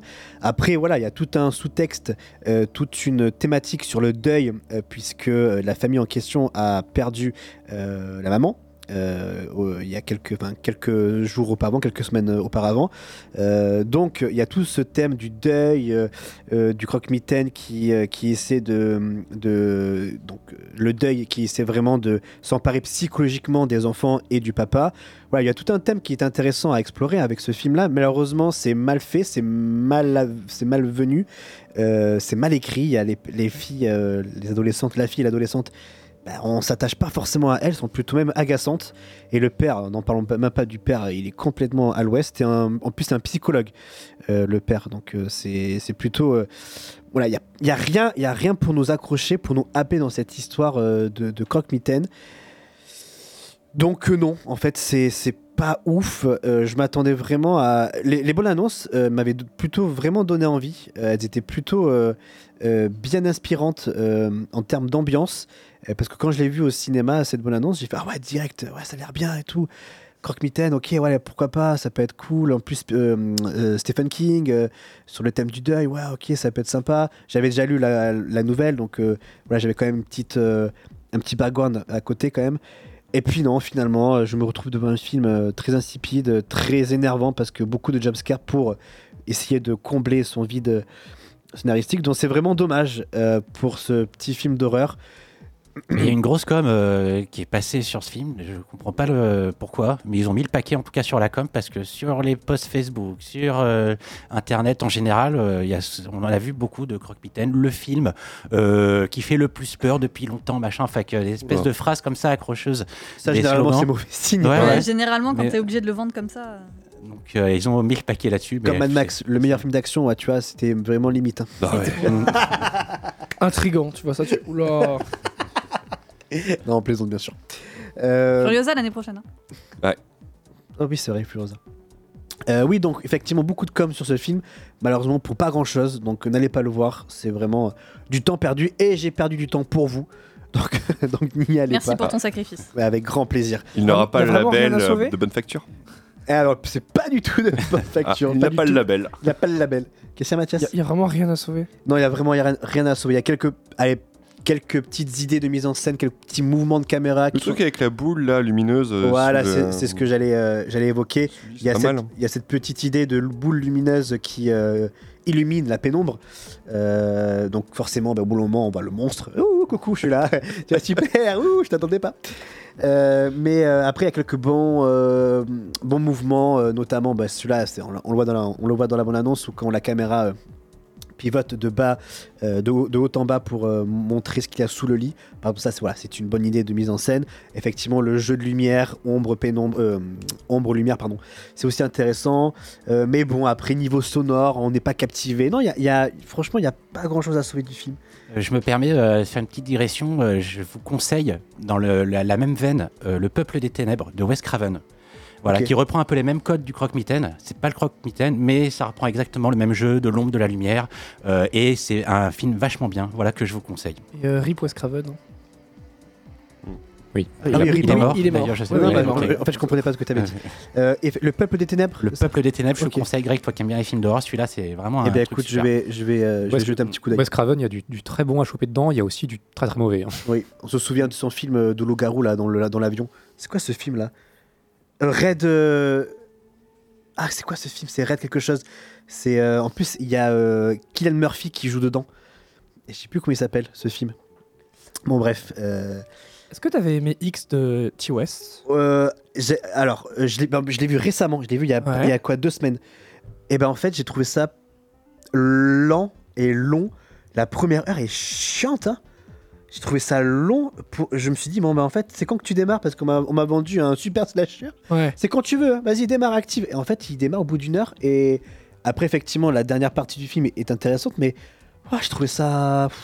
Ça, patine. Par contre, euh, il faut que je regarde le préquel. Euh, Pearl, c'est ça? Ah oui, oui. Pearl. Antoine Euh, Red Eye, du coup, pour, Red Eye, euh, c'est pour ça. le film de, de Wes Craven. Euh, c'est vrai que pareil, sur, le, sur, sur sa fin, euh, malheureusement, il avait fait My Soul to Take, qui est, euh, qui est terrible, terrifiant, mais pas dans le bon sens du terme. Et euh, pareil, ça c'est un jour, faudra venir sur ce débat-là, mais il était Griffes de la nuit, euh, c'est pas terrible. Oh, si. Les griffes de la nuit. Freddy C'est sympa. Freddy. Ouais, le Freddy, premier, Tout ah, ça, le premier, tout ça pour voir. Le euh, premier, en vrai, c'est. en vrai, Ah, c'est- ça a un ouais. On se regarde, je comprends pas pourquoi Grégory. je sais pas toi. On se griffouille. Bon bref, le croque-mitaine, c'est pas bon, on n'allait pas le voir. On va pouvoir passer au prochain film qui est euh, Renfield. Réalisé par Chris Mackey avec Nicolas Hoult et Nicolas Cage, le duo Nicolas. Euh, je l'ai vu ainsi que Julien. Yep. Tu l'as vu. Pourquoi t'es intéressé par ce film, toi? Euh, bah en fait, euh, j'ai eu l'occasion d'y aller avec des potes, donc, euh, donc je me suis dit, bah, allez, je les accompagne.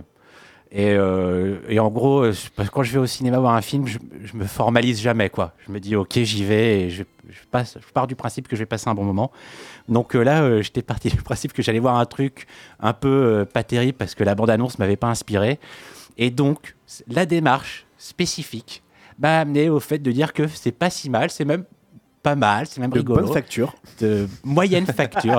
Ah, moyenne facture, Moyenne niveau facture, label. Voilà, je Ça va. J'irai pas dire que c'est bon, voire très bon, non, mais ça, ça passe, c'est rigolo. Voilà, c'est c'est bien dosé. Voilà, en tout cas, pour un Ah, film est-ce- d'horreur. Est-ce que tu peux résumer le, le film, s'il te plaît? Oui, alors euh, du coup, c'est un le serviteur de Dracula qui est pris euh, dans des espèces d'enjeux entre un pervers narcissique et euh, lui qui est complètement manipulé par, euh, par son maître, Dracula. et du- de- le fameux comte Dracula, et euh, finit dans des euh, réunions anonymes de, de gens qui subissent la, la perversion par, par leurs proches. Donc du coup, ça, donne un côté comique. Et euh, on voit le, le Dracula d'un autre point de vue, du coup, du point de vue du serviteur. Et euh, c'est assez intéressant. Voilà, en tout cas, c'est une facette de Dracula qu'on n'avait pas vue. Et son objectif, en fait, c'est de lui donner des victimes à manger. Voilà. Voilà, il a la mission de s'occuper, de, de lui rendre sa pleine puissance. Ouais. Donc, euh, celui qui interprète Dracula, c'est euh, Nicolas Cage, et celui qui fait le rôle de Renfield, c'est Nicolas Hoult. Les deux sont plutôt bons. Je trouve que le duo fonctionne plutôt bien. Mm. Euh, Nicolas Cage en Dracula. au début, tu fais ouais, ok, mais en fait, le mec, il, il se prend pas au sérieux et il joue bien le rôle de Dracula. Moi, je l'ai bien, je l'ai bien kiffé dans dans ce film, tout en retenue et tout en perversité, comme tu dis, Euh, perversion plutôt, perversité. Mais euh, ouais, j'ai trouvé ça plutôt sympa à regarder le duo et plutôt cool à regarder. Et puis tu as des effets, euh, des effets gore numériques, bien sûr. mais Assumé. assumé Ouais. clairement. C'est plutôt sympa, les chorégraphies aussi sont plutôt cool à, à regarder. Et même après, tu as des enjeux, le, le côté un peu vraiment manipulateur. Comment est-ce que tu sors de la, de la manipulation de quelqu'un? Comment tu sors de, l'emprise d'une personne? Euh, Est-ce que tu te mets toi-même en danger? Est-ce qu'il faut, euh, est-ce qu'il faut l'éviter? Comment tu te sors de cette, euh, de cette situation C'est plutôt intéressant comme film. Et c'est ce que raconte finalement le, enfin, c'est, c'est le message du film. hein, c'est comment tu sors d'une emprise. euh, C'est ça, le, le message est clair, les enjeux sont clairs. Voilà, et à partir donc, de ce moment-là, euh, on développe ce Voilà, point-là. Et, et, c'est, et du coup, c'est, c'est très digeste. Voilà, euh, ça passe. euh, C'est, le film n'est pas long, du coup, il dure Non, euh, une heure et demie. euh, ça va à l'essentiel. C'est ça. C'est- Clair, limpide. Voilà, les personnages sont attachants, surtout Renfield et le et la personnage euh, principale, donc du coup jouée par je Euh, sais Aqu- plus. Aquafina, Aquafina, la, oui, oui, euh, la l'asiatique. D'ailleurs, qui est, qui est grimée en policière, euh, un peu garçon banquet et tout ça, alors qu'en réalité, c'est une bombe astronomique, hein, la nana. Donc, mais ils ont réussi à, un peu à l'enlaidir, à, à lui faire, à la rendre grossière. donc, mais elle joue super bien aussi. Elle est, elle est vraiment vraiment attachante. euh. Elle représente d'ailleurs en plus la, la- la- la pureté absolue, Mm. donc le, le Graal pour Dracula, et du coup il y a une espèce de dualité comme ça euh, qui se met en place. Très bon, je, je valide. Moi je suis. Ah non mais c'est ça. Comme tu dis, c'est clair, c'est limpide. Voilà, et c'est sanglant aussi. C'est ça, euh, oui, ça reste du film euh, d'horreur euh, à voilà, la base. c'est une com- comédie une- comédie d'horreur. Voilà. Donc si vous aimez du style, un- ça m'a fait un tout petit peu penser à Shaun of the Dead, dans le délire, tu vois, un peu Oui. comédie horrifique. Tu vois, dans le délire, ça m'a fait un petit peu penser à Shaun of the Dead. Et c'est un énorme euh, four au box-office, donc voilà, félicitations. Ça malheureusement. euh, Non, parce que Comme ça, moi- quoi. Moi, c'est Et- toujours une curiosité que j'ai quand j'entends parler d'un film. Je me dis, est-ce que les gens, comment est-ce qu'ils l'ont accueilli? Et euh, là, je vois qu'il a quand même déjà voir. quasi fini sa carrière, parce qu'il est sorti il y a un mois et demi aux États-Unis, il est sorti il y a un mois et demi dans la moitié de l'Europe, euh, voire dans les territoires asiatiques où il peut probablement sortir. 65 millions de budget, donc ça c'est vraiment pour la confection du film, sans compter euh, probablement tout ce qui est marketing. 25 millions de recettes, euh, c'est chaud là. hein. C'est euh, c'est chaud. Après, il y a plein de films, euh, plein de films qui, alors je sais pas du tout dans quelle mesure celui-là euh, pour atteindre ça, mais qui sont des, fours complets au box-office, mais ce qui les empêche pas derrière de devenir des, des, des- des films comme à l'époque, les films qu'on se passait en cassette, qui, qui se passaient sous le manteau et qui deviennent cultes comme ça. Est-ce que, est que Renfield va pas devenir un petit peu un culte, toute proportion gardée, hein, mais un film qui a une, une bonne cote, justement ceux qui aiment bien ces comédies d'horreur un petit un petit peu bon délire. Il y, a- il y a des films comme ça qui sont pas du tout rendables, mais qui derrière, à terme, arrivent quand même à avoir une, une petite cote. euh. Oui, parce qu'il y a quand même Nicolas Cage dedans, euh, qui, Oui, qui- donc déjà qui- d'office, voilà, euh, qui a une forme de notoriété. D'office est culte. En plus de C'est ça, forcément. En, en plus, moi, j'aime pas Nicolas Cage, j'ai jamais vraiment trop aimé, mais je trouve que récemment, euh, il se bonifie. Et là, justement, il joue le comte de Dracula qui cabotine, qui en fait des caisses. Ça lui va très bien, c'est un très bon rôle pour lui, euh, donc euh, validé. Voilà, pour moi. Effectivement, Renfield, je sais pas s'il est diffusé ici à Poitiers, euh, quelque part. Buxerolles. euh, En à Buxerolles. périphérie, ouais. Euh, et après, il est diffusé autour de chez vous. Il suffit juste, tout simplement de chercher sur internet. Voilà, pour trouver des démerdez-vous. séances. Démerdez-vous, vous devriez exactement. y arriver. Vous pensez vraiment que Nicolas Cage, c'est encore un nom qui fait vendre? Parce que je serais tenté de dire. Probablement Ah non, pas. pas- Ah, pas du- non, pas du tout, sûrement pas pas, du tout, mais hein. il surfe sur, sur, non, sur le passé, quoi. Un Mais peu. je parle même pas de la qualité de ses films qu'il a fait dans les années 2010, qui était un peu euh, bon. c'était clairement il a une. Oui, bah, les il a Ghost, eu euh, une- Ghost Rider, euh, toutes ces Ah, conneries. là. ouais, il a, il a eu, il a eu une, un période, une période à vide, on peut le dire. Euh, je crois qu'à l'époque, il avait expliqué qu'en fait, il avait des dettes et qu'à un moment. Ouais, euh, rembourse, Ouais, ouais. Et c'est moi qui ai écrit l'article sur écran large. Euh, et bah, il fallait, il fallait qu'il paye son crâne de dinosaure qu'il a dû rendre au gouvernement mongol. Mais euh, j'ai l'impression que son, en fait, parce que j'y mais il est- réfléchissais, il est fini. J'y réfléchissais et je me disais, oh Nicolas Cage quand même. Et après, je me suis dit, mais Enfin, attends, est-ce mais- que est-ce qu'il y a beaucoup de films qui, euh, qui se sont vendus euh, premier degré sur son nom, de- même dans, dans l'ensemble de sa carrière? Euh, Ouais, mais Volte-face. voilà. Ouais. Ailes de l'enfer. Bah, Justement, le Ghost Rider à l'époque, peut-être un peu? Le premier. ouais. Je l'avais Ouais, vu qui ont- été des, ont été des succès ou des parce que bon euh, certes mais même Benjamin Gates euh, enfin je suis sûr que même les producteurs y croyaient pas c'est pas possible mais euh, c'était voilà ça, ça se, Ah, ça se voulait comme un Wish Indiana Jones hein, c'était c'était clairement vendu comme Mais ça après, quoi. tu pourrais années- savaient que c'était un film Wish quoi Tu Euh, avec, 90. euh, avec toute l'affection euh, que j'ai moi aussi pour euh, Benjamin Gates d'ailleurs hein, j'ai une petite, petite forme d'affection mais euh, mais est-ce que euh, est-ce si, que ouais. vraiment ça a été un nom euh, 90, euh, au niveau des, des films même, même, les, d'action. même les ailes de l'enfer etc est-ce que vraiment le, le grand public se disait putain un nouveau film avec Nicolas Cage vas-y j'y vais quoi il y a Lord of War, peut-être. Oui. ouais ouais Prédiction Ouais, ouais. aussi de Alex, Pro- euh, Alex Proyas. Je Ouais. C'est ça oui, Oui, c'est c'est ça, ça. ouais. c'est ça. Euh, mais finalement, il y a. Enfin, Il y avait marqué Nicolas Cage. Je m'en souviens très bien sur la fiche de prédiction. C'est pour ça que je suis allé le voir. Ouais, C'était justement pour les, pour les fans de films un petit peu, euh, un petit peu, un petit catastrophe. peu B, quoi. Pas, pas pour les, les triple A, quoi. Bon, en tout cas, c'est sûr qu'il ne- voilà, son nom ne fait pas du tout, euh, ne- n'amène pas du tout du public, ça c'est sûr. En tout cas, plus, euh, plus, euh, plus, plus, plus, Pas plus du en grand ce moment. public, ça, c'est sûr. Plus en ce moment. Donc ouais, donc Redfield, allez-y, franchement, ça vaut le, ça vaut le coup d'œil, c'est plutôt sympa, sympa à regarder. On le valide ici, en tout cas avec, euh, avec Julien. Et on va pouvoir passer à la euh, seconde heure de l'émission. Euh, on va parler bien sûr de Spider-Man Across the Spider-Verse. Mais avant toute chose, Jeanne, qu'est-ce que tu nous as préparé comme musique? Euh, là, du coup, c'est tiré de l'album euh, de Metro Boomin qui a fait un album complet euh, pour, pour Spider-Man Across the Spider-Verse et c'est la chanson du générique, donc Am I Dreaming? Et on va parler forcément de ce Spider-Man. Ne bougez pas, on est jusqu'à 21h sur Radio Pulsar.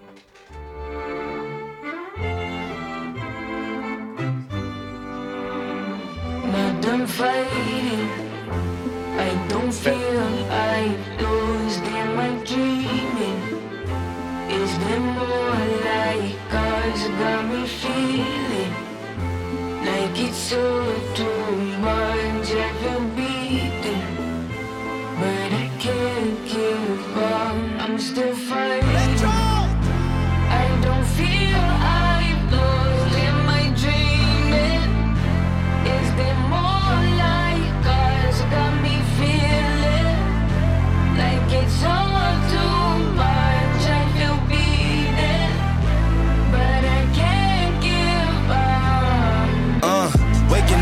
feeling like the thankful one. Count up my ones, lacing up my favorite ones. One of a kind, one of one, the only one. Got one shot and one chance to take it once. my mama on the forehead before I get the cold red. Cause I was born bred to go.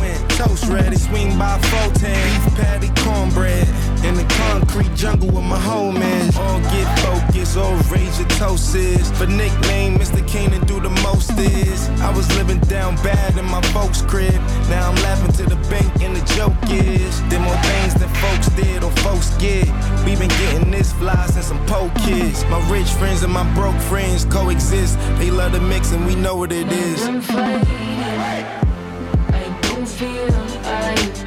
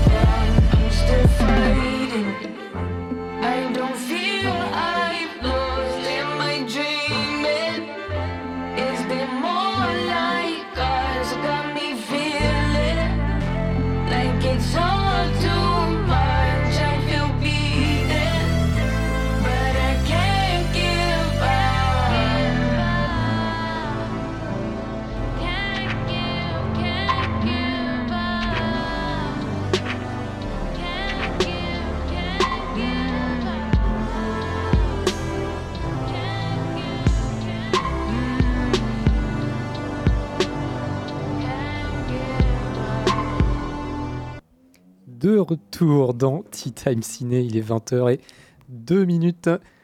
Oui, Greg. Non, rien, rien, rien. rien. Euh, c'est- non, rien. Euh, 20h et 2 minutes. Du coup, on vient de s'écouter Am I Dreaming de Metro Boomin, musique du générique de Spider-Man Across the Spider-Verse, dont il va être grand temps de, de parler. Enfin. Les films en salle Qui peut me citer, mais vraiment, sans regarder les portables, les trois réalisateurs de ce film Oh non, je saurais même pas. Ah, c'est le contest Mais moi, je peux.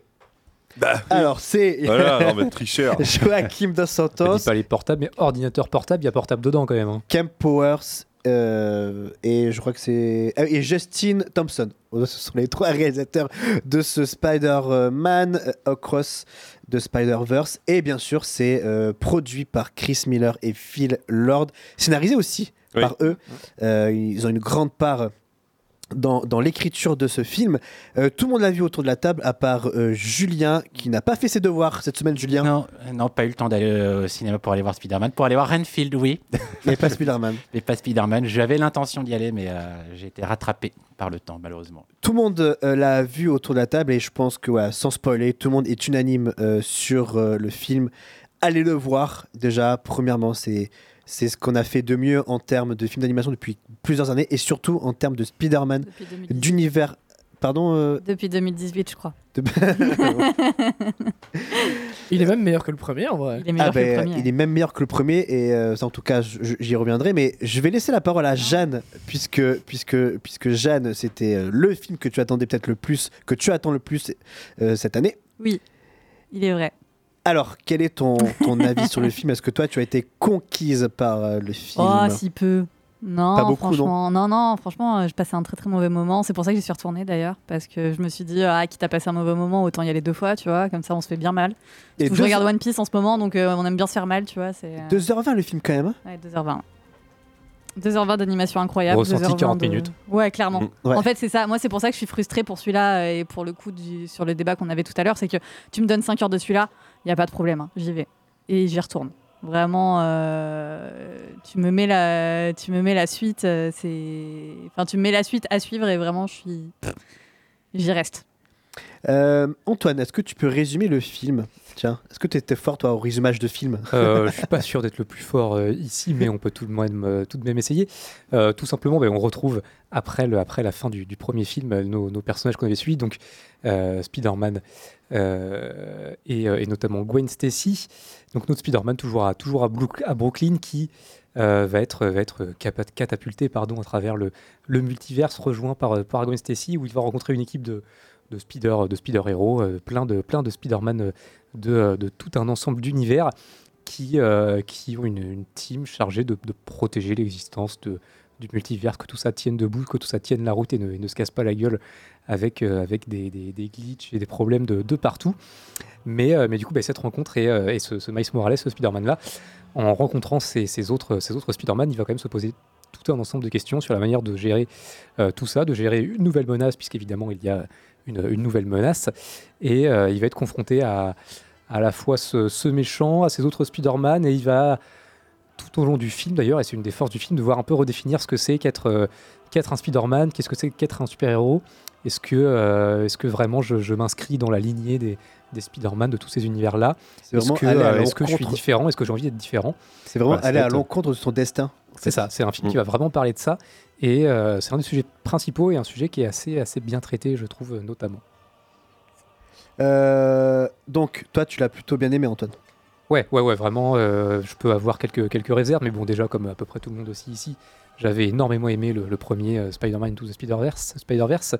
Euh, Celui-là, là encore, c'est évidemment, et je pense que personne ne pourra dire le contraire, c'est une, une immense claque visuelle, encore plus que le premier, parce qu'il euh, développe encore plus d'univers, encore plus de styles graphiques, des styles graphiques qui vont se, mélanger euh, lors de, certaines scènes, notamment d'action, où, euh, voilà, chaque, chaque Spider-Man va, va apporter son, sa, sa touche de, de- sa touche de couleur, sa touche de visuel spécifique dans l'écran.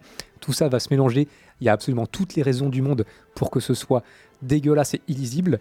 Et ça n'est jamais le cas. C'est un, c'est un, un miracle esthétique et un miracle de réalisation pour que tout ça tienne la route et visuellement soit, euh, euh, ne serait-ce que même pas juste acceptable, mais soit, soit étonnamment parfaitement lisible et, euh, et en plus beau à, beau à, beau à crever.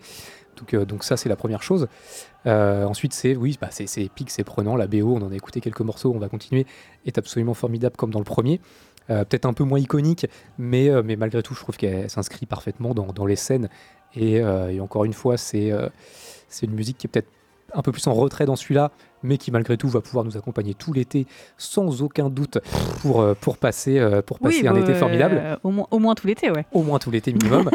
et, euh, et si j'avais peut-être un petit reproche, si vraiment c'en est un, c'est vraiment plus que le premier, le film est très dense. Ça part un peu dans tous les sens. Des fois, c'est un peu chaud à suivre. Il faut vraiment être concentré. Il faut pas s'assoupir. Euh, J'ai presque envie de dire des fois un petit peu trop. Mais, euh, mais en même temps, c'est tellement bon et tellement, tellement cool que, que euh, ben, on passe quand même un très bon moment.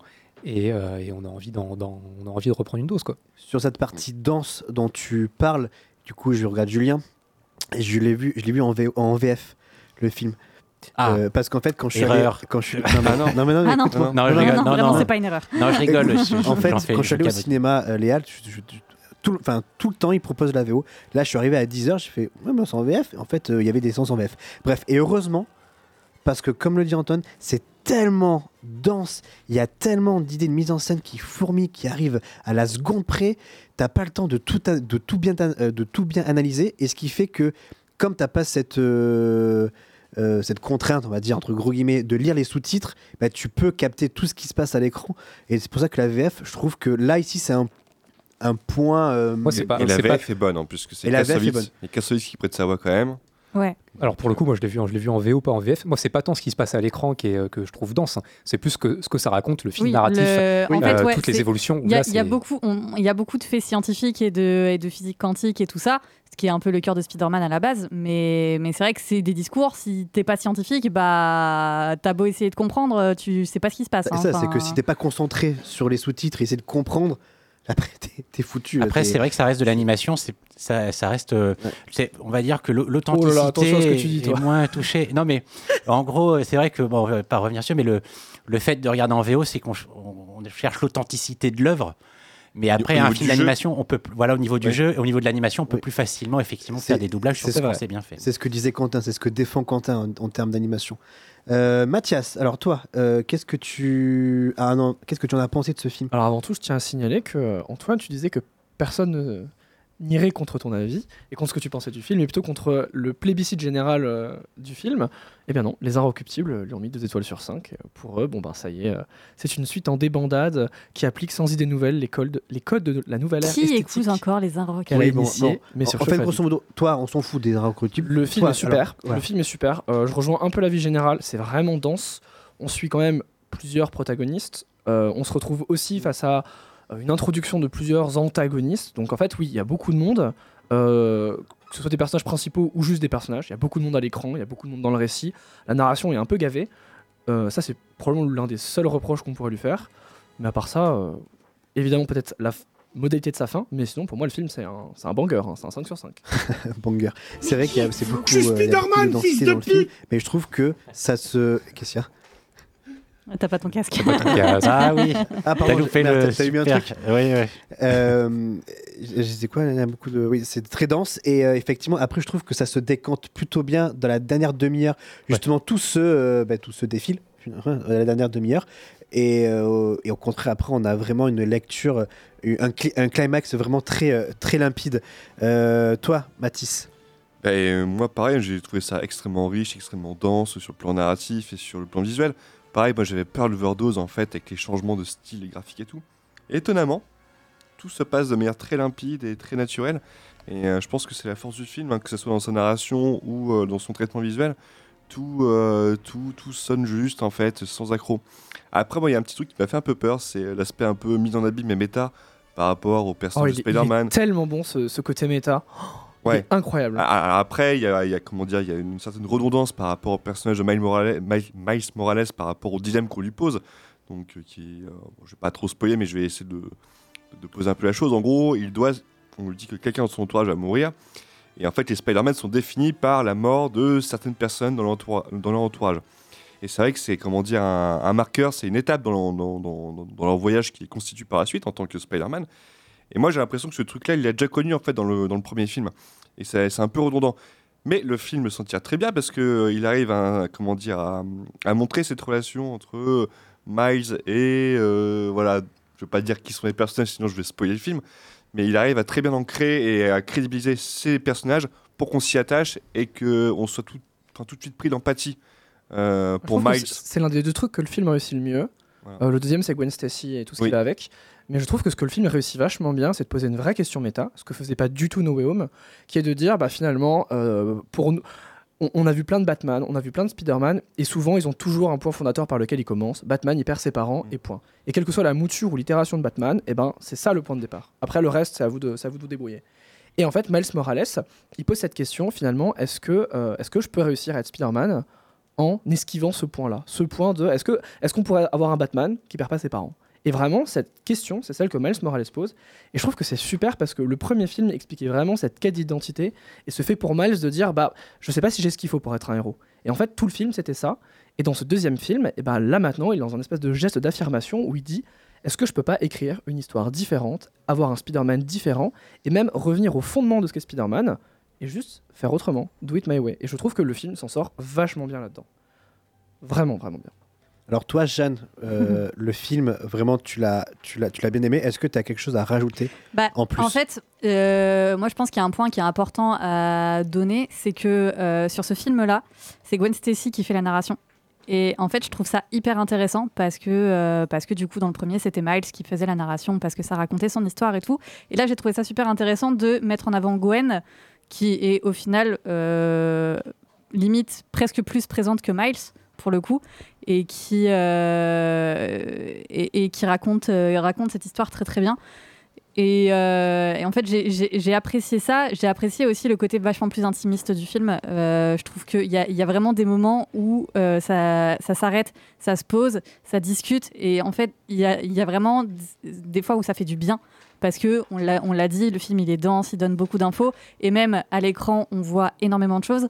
Donc c'est vrai qu'il y a euh, quelques scènes où, où ça s'arrête, ça discute tranquillement et, euh, et ça fait du bien. C'est hyper relaxant et ça enlève rien à la narration ou à quoi que ce soit. C'est vraiment des scènes qui sont importantes. Et même au, au contraire, ça, ça rajoute, je trouve, Oui, de- c'est de- ça. de- des, couches de narration et des couches de, sur, sur ce que disait euh, Mathias juste avant, de comment, comment être un, un bon Spider-Man euh, ou une, une bonne Spider-Gwen, ou euh, euh, comment jouer son rôle de super-héros, comment est-ce qu'on s'assume, comment est-ce qu'on s'affirme. Partager son expérience aussi par rapport, expérience. euh, par rapport à, leur, à leurs histoires vécues chacun. Sachant que chacun dans leur monde, bon, c'est un peu le problème des super-héros, ils ne, ils ne peuvent pas, ou en tout cas c'est très difficile de révéler qui l'on est vraiment derrière, derrière le masque. Et ça, effectivement, ils le traitent euh, pas mal dans ce film-là, que ce soit du côté de Miles Morales et, et également du côté de, de Gwen Stacy, euh, ou les, les manières de, de gérer voilà, les, les relations familiales, les relations amicales, euh, les relations inter, inter-Spider-Man, euh, avec ce- cette obligation de se, de se cacher, de, de- d'avoir une part de soi-même qui est, qui est enfouie, qu'on ne peut pas, qu'on peut pas extérioriser. Et, euh, et ça, il y a plusieurs moments où effectivement le film se pose, redescend d'un redescend d'un cran, redescend d'un ton, et, et va traiter de ça. Et va le traiter, je trouve, systématiquement avec une, une justesse et une, une beauté qui, qui fonctionne vraiment bien. Particulièrement, tu as dit, Jeanne, sur, sur Gwen Stacy, qui a, qui a, je pense, un des plus beaux arcs du, euh, du film et même de, de, de films de super-héros depuis, euh, depuis très très longtemps. Qui est, qui est extrêmement touchant, qui alors en plus a un univers qui a un, qui a un style graphique Ouais. qui est à pleurer Très, visuellement. très cool. C'est euh, absolument magnifique. Mais euh, ouais, voilà, ça, ça rajoute, je trouve, une couche d'humanité sur ces personnages. Euh, ils arrivent à, à avoir 5 c'est ça, et c'est- Spider-Man principaux, euh, 10-15 qu'on voit régulièrement. Et on a l'impression qu'ils arrivent presque juste par euh, petites touches, petites gouttes par-ci par-là à tous leur donner une humanité, un background. Et, euh, et ça, pareil, c'est fort.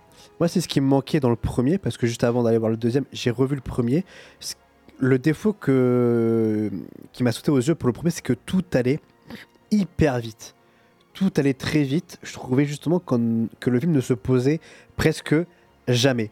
Et là, dans le 2, tu le disais, euh, Jeanne, là, le film prend vraiment le temps sur certaines séquences de bien approfondir les personnages, les dialogues, euh, les enjeux dramatiques qui vont les opposer, euh, il y a bien, vraiment, il y a bien tout ça dans, le film et c'est ce qui nous permet de nous reposer parce qu'on le redit encore, c'est très dense. hein. 2h20, il y a plein de choses qui se passent dans le film. On a besoin de ces moments de calme euh, pour ensuite passer à, à- la péripétie suivante. Donc là, c'est un, un- un gros point qu'ils ont, pour moi, qu'ils ont amélioré par rapport au premier. C'est cette, euh, ce ce ralentissement dans, dans, le, dans, le, dans le scénario, dans l'histoire. Et je trouve que c'est un super point d'être euh, justement arrivé à ralentir un peu la narration. On a vachement parlé de l'émotion, et... mais de l'autre côté du spectre, le film s'en sort super bien. C'est méga drôle. Il y a vraiment des gags qui m'ont fait péter un câble. hein. Le gag avec le...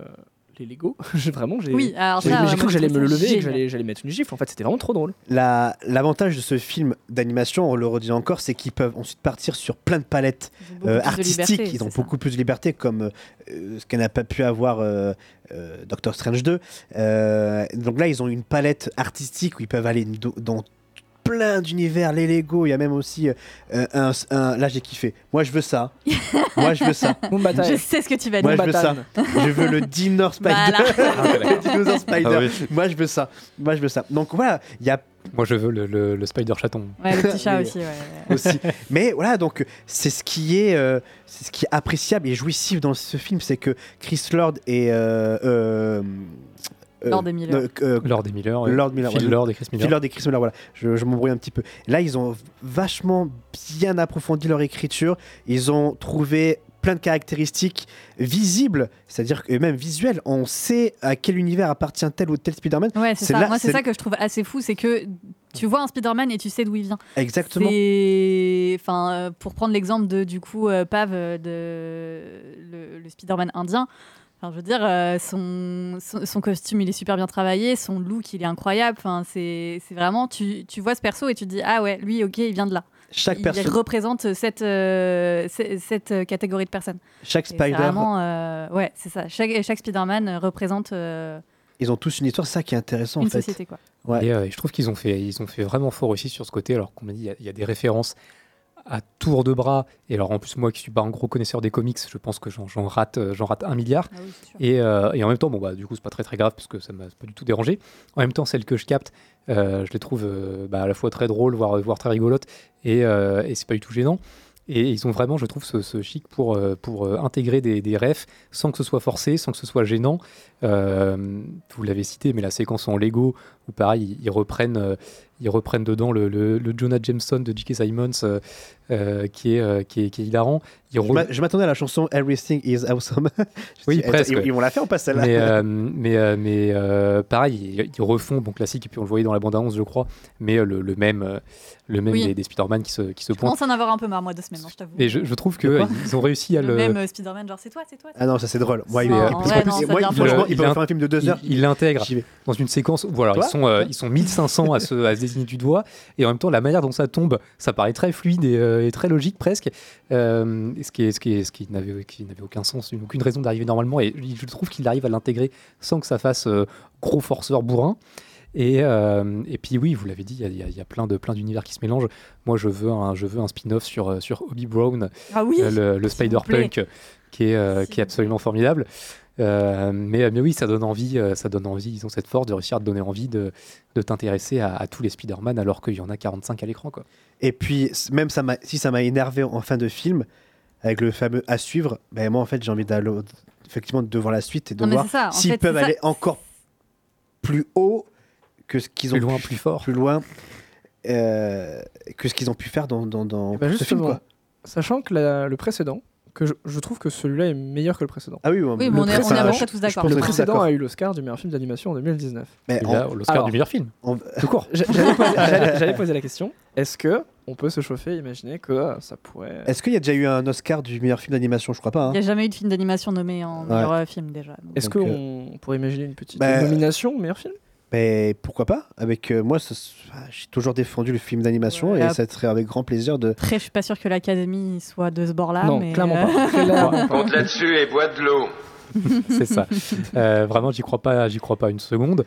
Mais, euh, mais ce serait Mais par chouette. contre, Bon, après, euh, Oscar du meilleur film d'animation, euh, je pense que. Ah oui, Enfin, pense- Quoique, il y a que élément- fait entre y a élémentaire qui Ah sort. oui, il y a le Pixar Pixar, en face, Pixar, ouais. donc, En 2019, il y avait deux Disney qui s'étaient fait balayer et Ouais, mais parce que c'était pas bien. Là, élémentaire, je pense que. C'était lesquels en 2019 encore? Je sais plus. Euh, Il y avait. Attends. C'était Zo.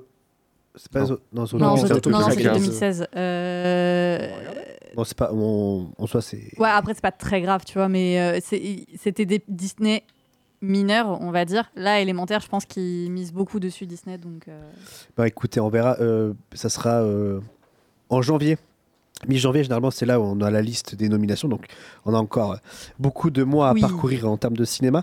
Mais, Euh, Alors, il y avait quand même Wes Anderson avec L'île aux chiens, Les Indestructibles 2 et Le Mamoru Soda, Mirai et ma petite sœur. Donc, quand même, c'était Ah un oui, y peu stack la face, compétition. ouais. Et qui a gagné bah, Spider-Man New. Generation. Ah oui, ok. Donc, je me dis, celui-là, est-ce qu'il n'a pas l'Oscar du meilleur Parce que film bon, Mirai, euh, Mirai euh, gros, gros, gros film euh, absolument magnifique. Euh, ouais, ouais, non, il y avait du. y avait du- Destructible Le 2, c'était gros, euh, gros succès euh, box-office aussi. donc, euh, Le chien incroyable aussi. hein. Eh ben, on, on verra, on verra euh, la prochaine cérémonie des, euh, des Oscars. Bon, en tout cas, on est assez unanime euh, dans l'équipe. Franchement, allez voir, ça pète Non, de oui. partout. Puis- C'est cool. certes, on l'a évoqué tout à l'heure, mais cliffhanger de, de cliffhanger de bâtard à la fin. Ah, mais euh, mais justement, tu l'as dit, ça, justement, tu l'as dit, c'est moi, je, je trouve ça presque presque sain et et euh, sur le coup, quand, euh, quand euh, l'écran de fin est arrivé, moi j'avais envie de me lever de mon siège, de, de casser l'écran. hein. Mais, euh, mais je, je- malgré tout, je trouve ça sain. ah, je l'ai- je l'ai vu, mais- vu venir à 10 000 et ça m'a énervé.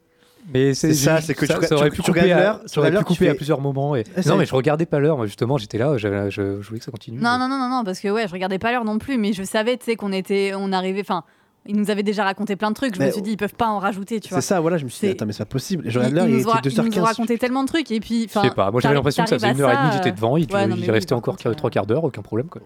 C'est le meilleur date de notre vie, en fait, ce film. hein. Ouais. C'est un peu rapide, ça se finit trop vite, ça, mais c'est parce qu'on le dévorait par l'envie, quoi. Et sortira quand le troisième? En mars 2024. A priori, ouais. Ok, donc dans. C'est ce qui est annoncé. Alors mois, après, comme celui-là avait été décalé, je sais pas s'ils vont le bouger hein, euh, aussi, mais. Mais en tout cas, euh, annoncé 29 mars 2024, je crois. Mais très hein. Eh bien, écoutez, allez-y, parce que c'est ici, il a le label Titam Ciné. On va faire comme ça, tiens. Label Titam Ciné. En plus, c'est rare qu'on soit tous d'accord sur, euh, sur un film. Donc, euh, voilà, ça veut dire que c'est un très bon film. Donc, allez-y, c'est un chef-d'œuvre même. Mais Allez-y. il met tout le monde d'accord. Il n'y a Il pas met- de raison que vous ne soyez pas d'accord non plus. Exactement. Et même euh, si on regarde un petit peu ce qui se passe dans les, sur, les, sur les réseaux sociaux, je pense que tout le monde est assez unanime sur le film. Euh, C'est le film de super-héros qui a les meilleures notes depuis euh, Nolan, The Dark Knight, sur les agrégateurs de critiques. Donc clairement, là, euh, à moins que vous écriviez pour les, les inrecuptibles ou que vous soyez vraiment un cas à part, vous devriez trouver votre compte. Mais qu'est-ce que t'as avec eux Laisse-les tranquilles. Ça m'a juste fait rigoler. genre, C'est vraiment le moment où je sors ma take sur Dark Knight aussi ou pas là Non, non. Non, attends, c'est quoi ça Non, non, non, non, non, On non, non. était- non, non, non, non, non. On était tous d'accord. On va, on va en C'est rester bon. là, s'il Eh, vous plaît. euh, on peut avoir un peu de paix et d'amour dans cette émission, franchement, sans déconner. On n'a jamais, on n'est jamais euh, autant, on n'a jamais été autant d'accord sur un film. Reste bah, tranquille. Je, vais m'arrêter là alors. Il y a des films de merde qu'on a tous Eh, vus. c'est bon, on, allez. on était tous d'accord, je pense. Euh, merci. Allez voir euh, Spider-Man Across the Spider-Verse. C'est un très bon film. Allez, film euh, rétro. Et c'est Julien. C'est quoi? La grande bouffe. La grande bouffe. Ça tombe bien parce qu'on a tous faim. On a tous la Voilà. dalle. La Ah grande ben, bouffe, qu'est-ce que c'est? Vous allez regarder la grande bouffe et du coup vous allez être écœuré, vous allez plus avoir envie de manger. Euh, Alors, du coup, on passe au contest. La grande bouffe, mais la petite chronique rétro. Alors je me dis putain, il va falloir que je me fasse un petit générique spécial. Voilà. Et le mec, il fait son émission à lui. Quoi. Ça y est, maintenant j'ai pris complètement le, le euh, contrôle. le Donc, tu as fait, truc. t'as fait une- un, un jingle pour toi, c'est Non, ça je l'ai pas fait encore, mais j'y pense, j'y pense, j'y pense. Mais tu l'as ou pas? Non, je l'ai pas. Je, je l'ai dit que j'allais, je voulais en faire un. Mais, Non, mais si tu veux en faire un, vas-y, comme ça, ça permettra d'avoir euh, ta propre euh, rubrique. C'est ça, voilà. Un peu comme avec Quentin le contest, tu vois. Ah, un peu, c'est vrai. Pourquoi pas Ça fait un peu mégalo, mais vas-y. euh. Ah bah, tu, je sais, que moi, dans ma grande mégalomanie. La grande bouffe. Qu'est-ce La que c'est que grande ce bouffe. film? Film de, réalisé par Marco Ferreri, euh, euh, italien, un réalisateur Ferrero, italien. Euh, en 1973, on retrouve les grands, a- les grands acteurs de l'époque, euh, Michel Piccoli. euh, le- donc, pourquoi tu rigoles? Ferreri, Piccoli. voilà, ben, c'est franco-italien. Voilà, c'est une Il y a Mar- Marcello Mastroianni qui est très connu aussi, qui est un grand réalisateur, un grand acteur italien. Et on retrouve Philippe Noiret. Voilà, donc c'est une collaboration entre euh, la France et, l'Italie pour ce film. Euh, très controversé, pour l'époque, évidemment. Euh, en gros, c'est du film transgressif. Le pitch euh, est pas spécialement le, but, mais je vais quand même le raconter. C'est quatre quadragénaires amis qui sont amis, qui sont bourgeois. Voilà, on met quand même ça en valeur que c'est des gens qui viennent de la bourgeoisie.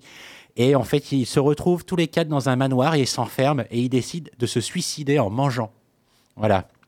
Donc, est-ce possible déjà scientifiquement? En gros, euh, le film tourne autour de l'absurde. Il y a un, il y a un petit peu de nouvelle vague.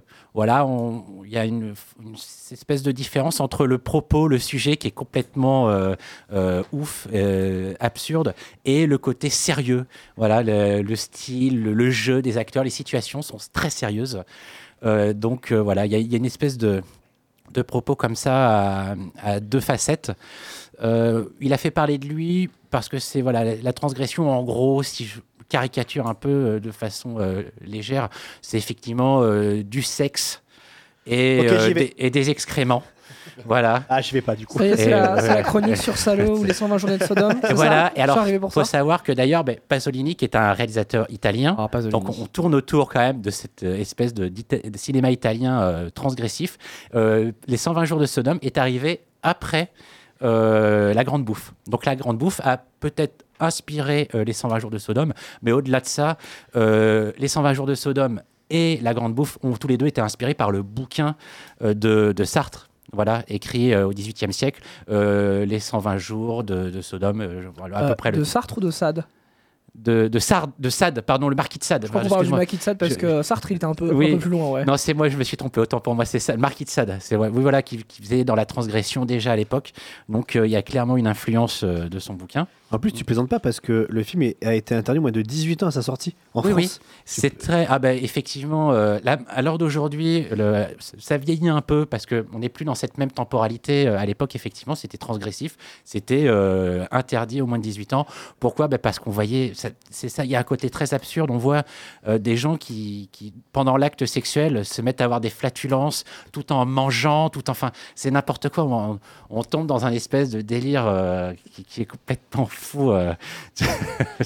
oui, j'y vais le voir. Je D'ailleurs, alors pourquoi tu nous parles de ce film? Parce que il est au Alors, Dietrich. Voilà, Cette comme semaine. C'est pour ça que d'habitude, tu je me, de ce film. je me c'est grâce au Dietrich, euh, au TAP Castille et au CGR Castille, je, je me sers des fois de, de, de, de rétrospectives qu'il diffuse. Il est diffusé demain à 21h au Dietrich et vendredi à 15h euh, dans ce même cinéma. Voilà, donc si vous voulez aller le voir sur grand écran, N'hésitez pas. Alors évidemment, euh, on voit un peu le style. Euh, c'est du choc, c'est du cinéma choc. Mais le, propos est quand même assez intéressant parce qu'on dénonce un peu la bourgeoisie aussi. Voilà, c'est ce que fait Pasolini aussi dans les 120 jours de Sodome. On dénonce une forme de décadence euh, chez les gens riches. Après, le film dure deux heures. C'est une succession de, de scènes improbables, absurdes et des fois euh, écœurantes. Voilà, on, on les voit manger tout le long du film. C'est pour ça que je vous le dis, ça, en- on- ça coupe l'appétit. quoi. Même si on a très faim, on regarde le film, c'est fini, on n'a plus faim. Et puis, euh, ils passent leur temps à manger. Alors, fun fact, euh, il y a plein, plein de petites anecdotes hein, croustillantes, si je peux me permettre, autour de ce film. Euh, Merci, Top Chef. euh, Etchebest est parmi nous. Ils ont été livrés, toute la nourriture a été livrée par euh, un grand euh, cuisinier euh, de l'époque. Ah, j'ai oublié son nom. Ah, ça y est. Bref, je chercherai, vous verrez, c'est un grand, grand traiteur de, de l'époque. L'actrice, une des actrices principales italiennes, pour avoir ce rôle, a été obligée de prendre 25 kilos. C'est Ah, énorme. vache, ouais, bah 25 oui. kilos, c'est énorme. hein. Donc, elle a tenu euh, ses engagements, elle a tenu le cahier des charges. Je trouve ça incroyable de prendre 25 kilos pour un film. Christian Bale n'est pas d'accord avec toi, il le fait tous les jours. Ah oui, alors mais Christian Bale, c'est lui, c'est un ovni, lui. Bon, après, il a dit qu'il est sur une autre planète. Ouais, j'imagine quoi, parce que alors c'est. Il a dit quoi, pardon? Il a dit, enfin, depuis euh, Vice, il a dit qu'il a arrêté de prendre, de faire des prises de poids comme ça. Euh. bah oui, c'est- Pas que des prises de poids aussi, des pertes de poids. Oui, des pertes de poids, parce que en fait, c'est très dangereux pour la santé. Bah, à l'époque, pour The Machinist, il devait faire, il devait faire 40 kilos tout Oui, le et midi à puis la après, fin. C'était, euh, c'était- Oui, puis après, il faisait Batman où il faisait mal au cœur, 80 kilos de muscles. Mais... Bah, après, les gars, euh, le mec, il est, euh, il est hyper bien managé aussi. Hein. Ah oui, clairement, a- il a- que ça empêche- ça empêche pas t'as les beau être problèmes. bien managé, je pense pas que ton corps il apprécie que tu fasses des hauts et des bas. Euh, Ouais, mais il est bien managé. Ça empêche pas les problèmes de tension au niveau des artères et tout. donc- parce que toi, t'arrives pas à perdre du poids qu'il faut en vouloir à Christian Bale. hein. Ce mec. Oh Bah écoute, justement, je vais appeler Christophe Bale pour lui Alors demander Antoine, des on est conseils. grossophobe Patron Euh, plus grossophobe euh, C'est clair, et t- il a changé, franchement, c'est plus lent. Tu vois, tu me fais chialer. Revenons à la grande bouffe. La grande bouffe. Allez, vas-y. Voilà, donc euh, euh, en plus, euh, voilà le, le côté euh, Bâtard. euh, interprétation un peu douteuse euh, des acteurs et tout ça. Déjà, à chaque fois qu'ils meurent, euh, à chaque mort d'un des personnages, pff, c'est on est dans le grotesque, quoi. C'est vraiment très grossier. euh, voilà, bon, vous aimez, la, personne meurt dans un, dans son, dans ses excréments. Enfin, voilà, voilà, c'était très spécial. Et du coup, mais il, fait partie du coup des films qui ont, qui ont semé euh, la controverse à l'époque parce qu'il y a clairement deux parties. Il a d'ailleurs eu un prix à Cannes. Euh, et justement, certains ont dit c'est génial, d'autres ont dit c'est horrible, c'est scandaleux. Ouais, bon, on c'est impossible. Cannes, hein. Voilà, Cannes, donc euh, Oh, une, une soirée de samedi soir classique. généralement, quand tu suscites les deux extrêmes réactions, ça veut dire que t'as- ça fonctionne et que tu as réussi ton coup. Euh, donc, euh, Marco Ferri, qui était en perte de vitesse en plus, là, qui, était, qui avait tout lâché parce que euh, vraiment, il était fauché, il avait tout perdu, il, est- il était, ses dernières productions étaient mauvaises. Du coup, là, il a bah, décidé de mettre le paquet avec ce film. Et, euh, et donc voilà, si vous voulez voir du grotesque, de l'absurde, de l'écœurant et euh, à la fois du transgressif et à raison euh, une forme, une certaine forme de subversion de la bourgeoisie, comme le fait Louis Malle, comme le fait Louis Bunel, comme le fait certains grands réalisateurs avec qui ça fonctionne, ben, allez voir La Grande Bouffe. C'est un film de deux heures et quand on voilà. Quand on a fini le film, euh, ben, vous n'avez plus faim. Voilà, sachez-le. Voilà. Disponible au Dietrich demain et vendredi. Lundi et euh, vendredi si vous voulez aller bah, tenter l'expérience. Avant de passer au contest d'Antoine, on va se faire une pause musicale. Jeanne, Oui. Et je te Euh, réveille. Alors, pardon. Euh, oui, c'est un, extrait- c'est un nouvel extrait du coup de la BO de, de Daniel Pemberton. C'est All Station Stop Spider-Man, du coup, euh, qu'on écoute tout de suite. Et on se retrouve d'ici 4 minutes pour le contest d'Antoine et pour finir euh, notre euh, formidable émission. Petit thème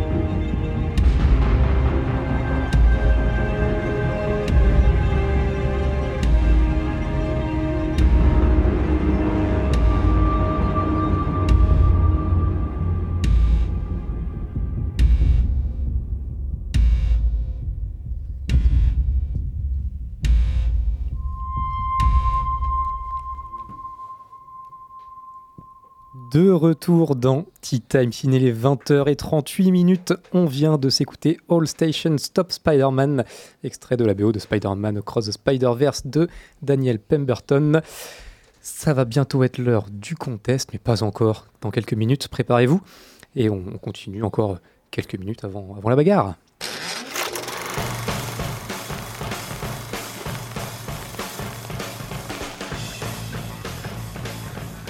Il nous reste 20 minutes à passer ensemble. Je rigole parce qu'en fait, il fait une chaleur dans le studio et on a une petite brise qui vient d'arriver et qui vient nous, nous chatouiller le visage. Ça fait du Ouais, bien. mais ta- brise, elle sent l'orage là. Moi, je l'aime pas trop ta brise. Mais non, il va pas faire. de- Non, il n'y a pas d'orage qui, arrive, qui arrive, t'inquiète pas, tout va bien se passer. On est jusqu'à 21h, il reste à peu près 20 minutes à passer ensemble euh, sur Radio Pulsar d'Antithème Ciné. Vous pouvez écouter, euh, réécouter nos émissions. Antoine, podcast, comment Ouais, ça se passe sur euh, Spotify, Deezer, Podcast Addict, Amazon Music, euh, tout ça, tout ça, le site de Radio Pulsar dès le lundi 8h.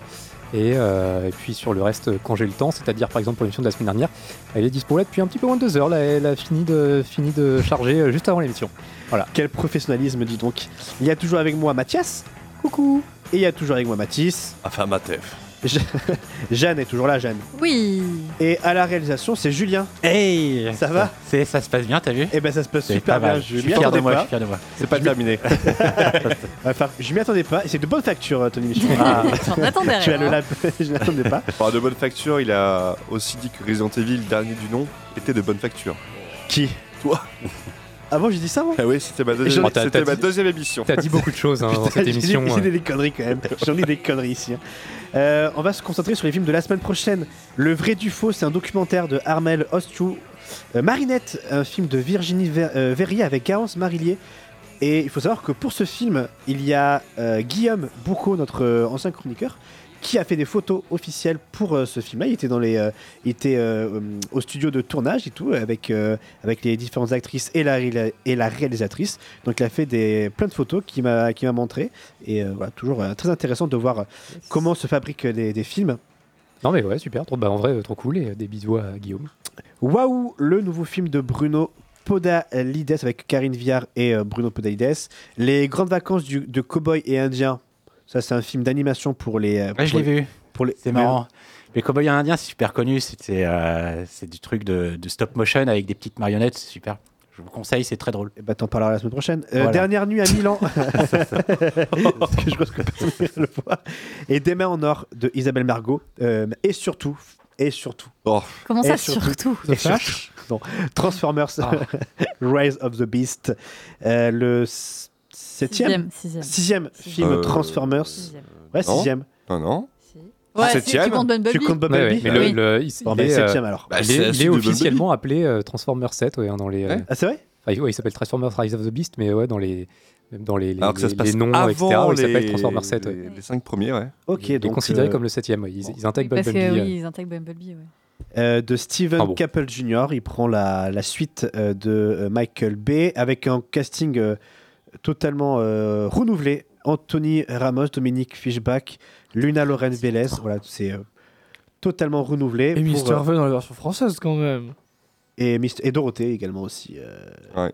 en, en version française, oui, parce qu'elle va prêter sa voix à, à un dinosaure, à un dinosaure, pff, à un Transformers, je pense. Ok, Voilà. putain, Dorothée se le- recycle. Le, le guépard, l'aigle. Parce que la nouveauté de celui-là, c'est que les Transformers et les Transformers animaux, quoi. Oui, d'ailleurs, tu veux aller le voir? Franchement, je sais pas. J'ai vu un King Kong dedans, je me suis dit, Grey, euh, c'est pour lui ça. Je, je, je suis pas fan de King Kong. Moi, c'est Godzilla, c'est Oui, pas non, King mais Kong. ouais, mais bon, j'ai Au contraire, je des, des déteste grosses King bestioles. euh. C'est le, c'est le grand ennemi de Godzilla. Moi, j'aime pas King Kong. Quand Jeanne, elle t'a posé la question est-ce que t'allais le voir, t'as fait cette espèce de sourire coupable en Il mode. va y euh, aller, pris il la va y main dans, le- aller. dans la boîte à cookies en mode euh, j'ai fauté. Moi, j'y vais pas, c'est réglé. Non, non, franchement, j'y- j'irai pas. Je pense pas. J'irai. Ah bon, j'y vais alors aussi. non, c'est vrai, t'y vas toi? Ah, mais moi je- j'ai un plaisir coupable, j'aime trop me faire du mal.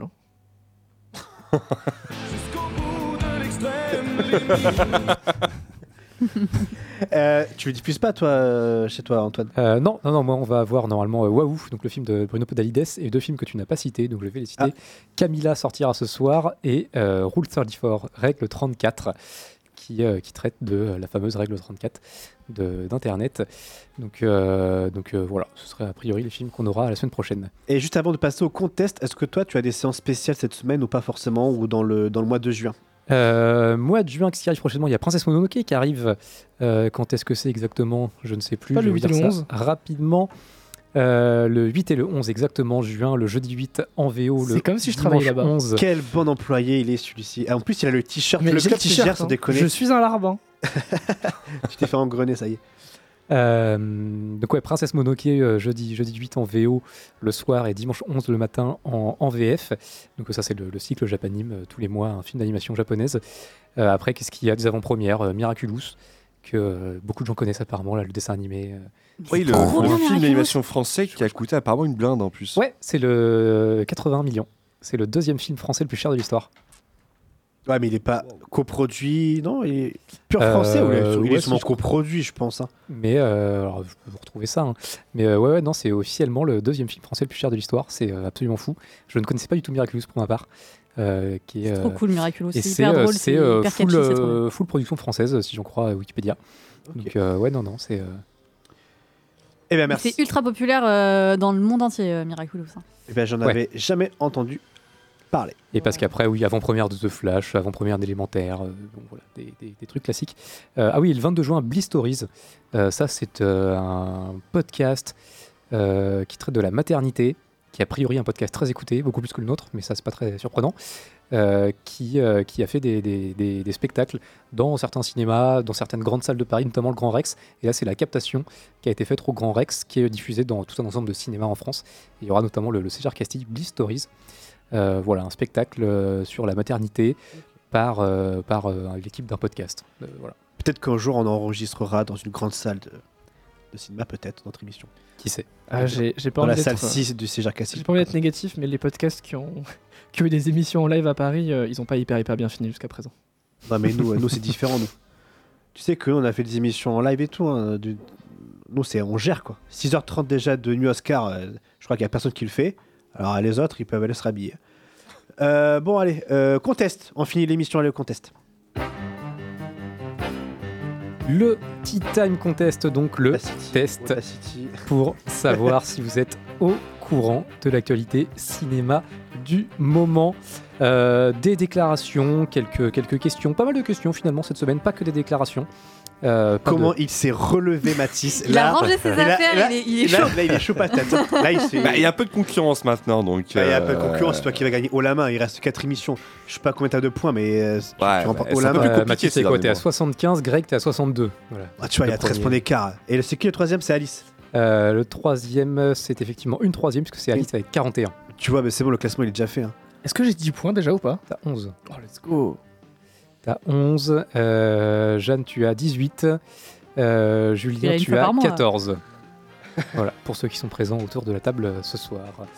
Euh, on Ça reboot le- dans un mois d'ailleurs les scores C'est ça, dans reboot, 4 semaines euh, Oui, à la fin de la Bah, saison. donc, le, euh, le 2 juillet, c'est notre dernière émission, donc c'est là où on saura le, le sco- les scores euh, officiels. Et après, euh, bah, du coup, on, on refera ça l'année prochaine à partir du 10 décembre, euh, 10 septembre, je crois. 10 septembre. 10 Très septembre, jolie septembre. date. Ouais. Très joli À partir Et 10 on septembre, je rentre dans la ronde. Quel âge? 28 Oh, 28 ans d'Antoine. Oh Voilà. là là. La catastrophe. Et ça fera 10 ans que tu seras dans l'émission en plus. Exactement, puisque euh, j'ai démarré le 8 septembre 2013. Oh là là, le petit gamin quoi. Ah, ça va être la va fête faire, dans le euh, ça studio, va faire 10 ans. C'est ça, le 10 septembre, on reprend le 10 septembre. Ben voilà, parfait. Et Très ben, on fêtera la, nouve- euh, la nouvelle saison et en plus l'anniversaire d'Antoine.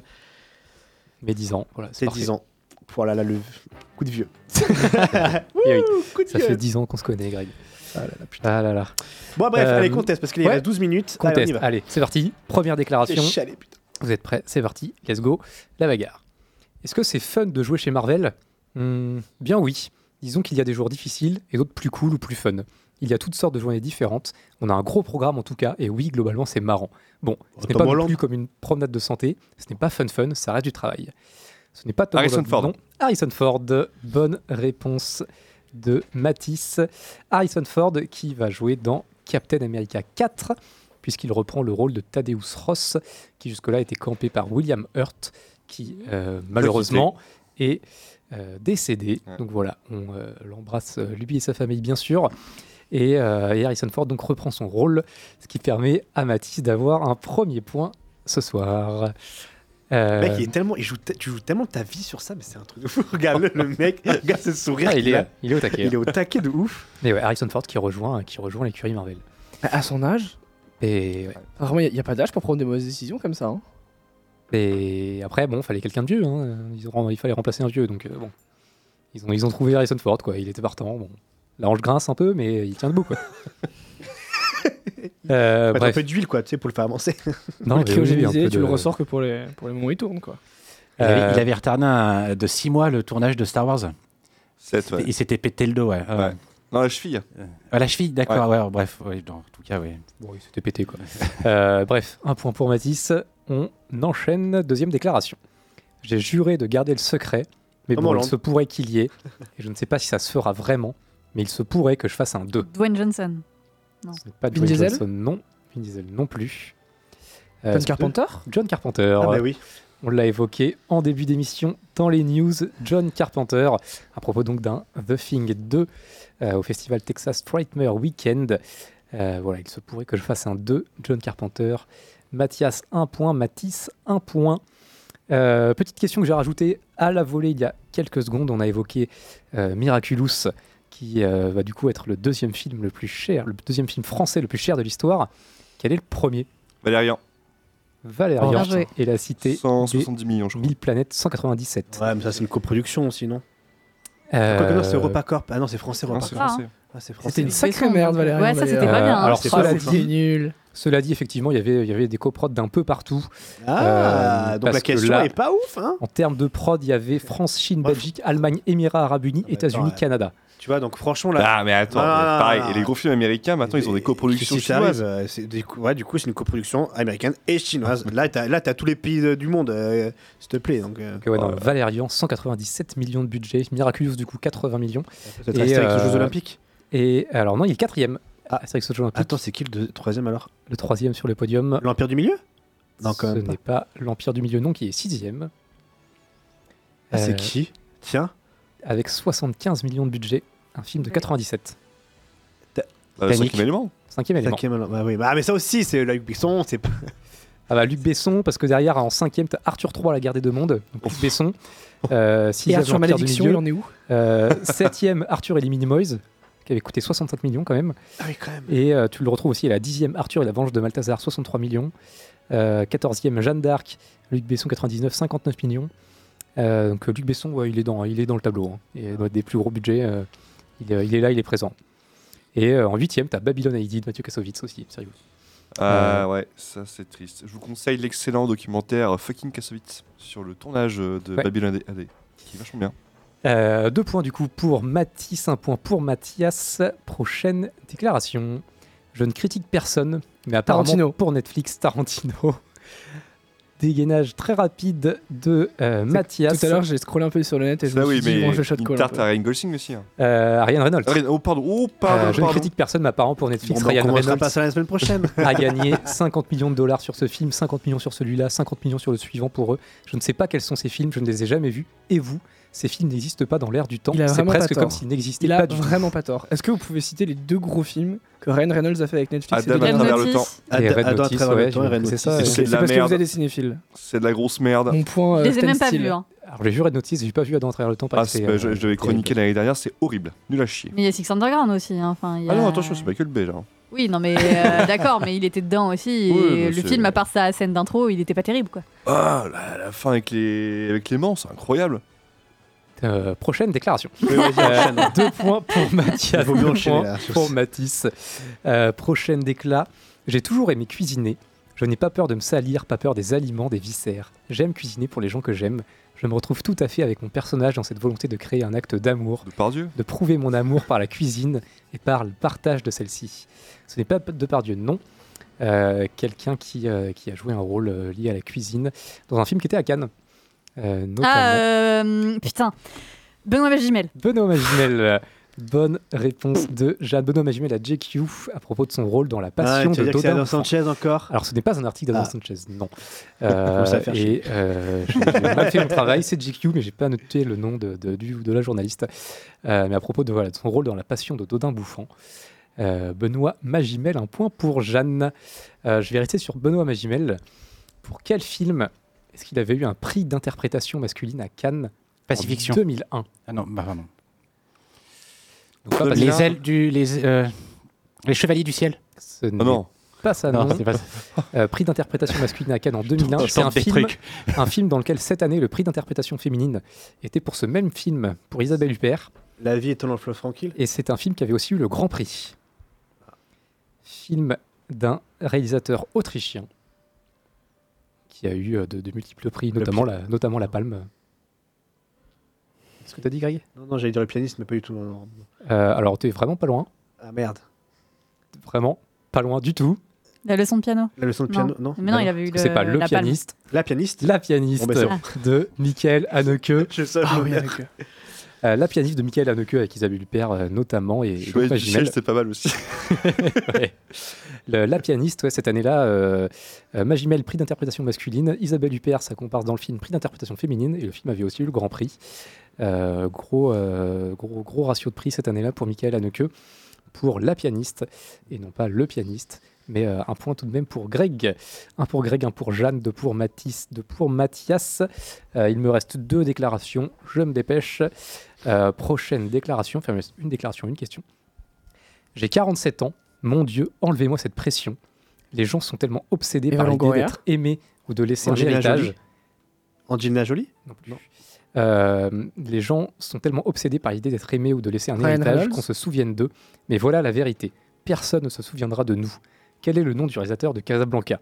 C'est sans doute l'un des plus grands films de Oh tous putain, les temps, je l'ai. mais personne ne connaît son nom. Ah ouais, Du putain, coup, comment vrai. je pourrais espérer que l'on se souvienne de moi et qu'est-ce que ça peut faire? Euh, C'est quelqu'un qui a dit ça donc au Hollywood Reporter, un réalisateur du coup, qui a aussi joué un petit peu, mais euh, principalement réalisateur, Tout le monde s'est Euh, foutu de sa gueule. qui a été nommé Très drôle. aux Oscars en 2019, notamment pour un de ses films, euh, qui a aussi réalisé pour Marvel. Taika Waititi. Taika Ouais, Waititi. Ah oui, putain. Bonne réponse de euh, Mathis. Euh, Taika Waititi, euh, qui permet à Mathis d'avoir un troisième point. Deux points pour Mathias, un point pour Greg et un point pour Jeanne. Et du coup, bon, c'est ma dernière question, je suis bien obligé de la faire. Quel est le nom du réalisateur de Casablanca? Parce que Taika Waititi nous dit que personne ne se rappelle de son nom. Eh ben, Moi, j'ai que pas vu le personne ne se pas rappellera des- du sien. Personne se souvient. Tu te souviens, toi? Pas du tout. C'est fou, moi qui suis dans le mo- mode de rétro, c'est le deuxième meilleur film de tous les temps et je le connais pas pareil. J'ai jamais vu un perso. Donc, euh. Comme quoi, Taika Waititi ne raconte pas que des conneries. C'est quelqu'un qui a fait énormément de films, pas beaucoup connus finalement, parce qu'il a fait une soixantaine de films dans sa carrière, mais euh, vraiment, le- les gens ne retiennent que Casablanca hein, d'ailleurs, Bah ouais. euh, principalement. Euh, je ne saurais pas trop comment vous aider. Euh, tu peux faire une charade? Euh, ouf, oh là. Euh, Putain, c'est chaud une charade en Non, mais bon, là. Euh, non, bref, bon, sinon vous l'avez a- pas. il y a c'est Michael Curtis. Il y a Humphrey Bogart qui joue dedans. Michael. Curtis. Curtis Curtis Michael Curtis. Voilà. Euh, très bien. Que t'as trouvé comme ça ou ça t'a popé du Bravo, Non, je- pas trop. tu peux regarder J'ai j'ai les films de la semaine prochaine. Ouais, ouais, ouais. J'ai les films de la semaine prochaine. C'est suspect quand même cette histoire. Hein Très suspect, j'avoue. Euh, Ouais, non, mais n'accorde pas le point. c'est honteux. il, a un, il a un implant quelque part. Ah non, il a un téléphone, c'est moins funny. Hein? Non, non, j'ai pas du tout. Non, non, j'ai regardé sur internet. c'est Michael Curtis. Michael Curtis, effectivement, voilà, Taika Waititi a raison, personne ne se souvient de son nom, alors que tout le monde connaît Casablanca, au moins de nom également. Euh, donc personne ne retiendra le nom de Taika Waititi. Je pense qu'on peut en être certain aussi. Je crois que Euh, Chris Hemsworth, lui, il se souviendra du nom de Taika Waititi parce qu'il a, il a quand même laissé entendre qu'il n'était pas hyper hyper satisfait de ce qui s'était passé avec lui. Ah, Son ouais, traitement du personnage de Thor. Ah ouais Ah, peut-être. Mais leur rêve, c'est le, cauchemar en fait. euh. Surtout ça, pour ouais. le 4, le 3, bon. Sur le 4, quoi. Le 4, c'est horrible. Bon, Euh, le 3, euh, il, il, il- il- devient vachement plus indépendant, c'est vachement plus intéressant, je trouve. Pour le 3 Pour le 3, ouais. Oui, mais c'est ça, c'est ce que je Oui, dis. bah oui, oui. Le 4, il est, il est Oui, nul. non, mais le 4 est nul à chier, le- mais le 3, je euh, je le, le personnage de Thor, le développement du personnage de Thor dans Thor Ragnarok est quand même vachement intéressant. quoi. Euh, avant de finir, est-ce que tu peux faire les comptes, euh, les comptes finaux? Ouais, en tout cas, euh, fidèle à, son habitude, Mathis remporte le contest ce soir avec 3 points, ce qui te fait 78 points depuis le début de la saison. 63 pour Greg avec ton point ce soir.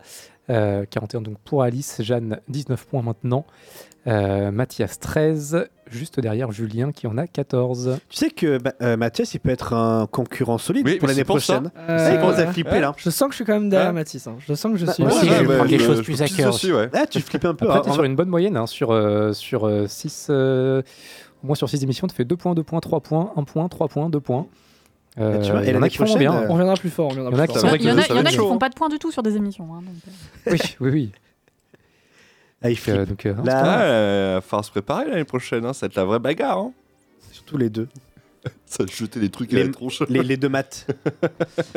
Merci Antoine pour ce contest. Il est temps euh, pour nous de terminer euh, l'émission Time Ciné. On était là depuis 19h.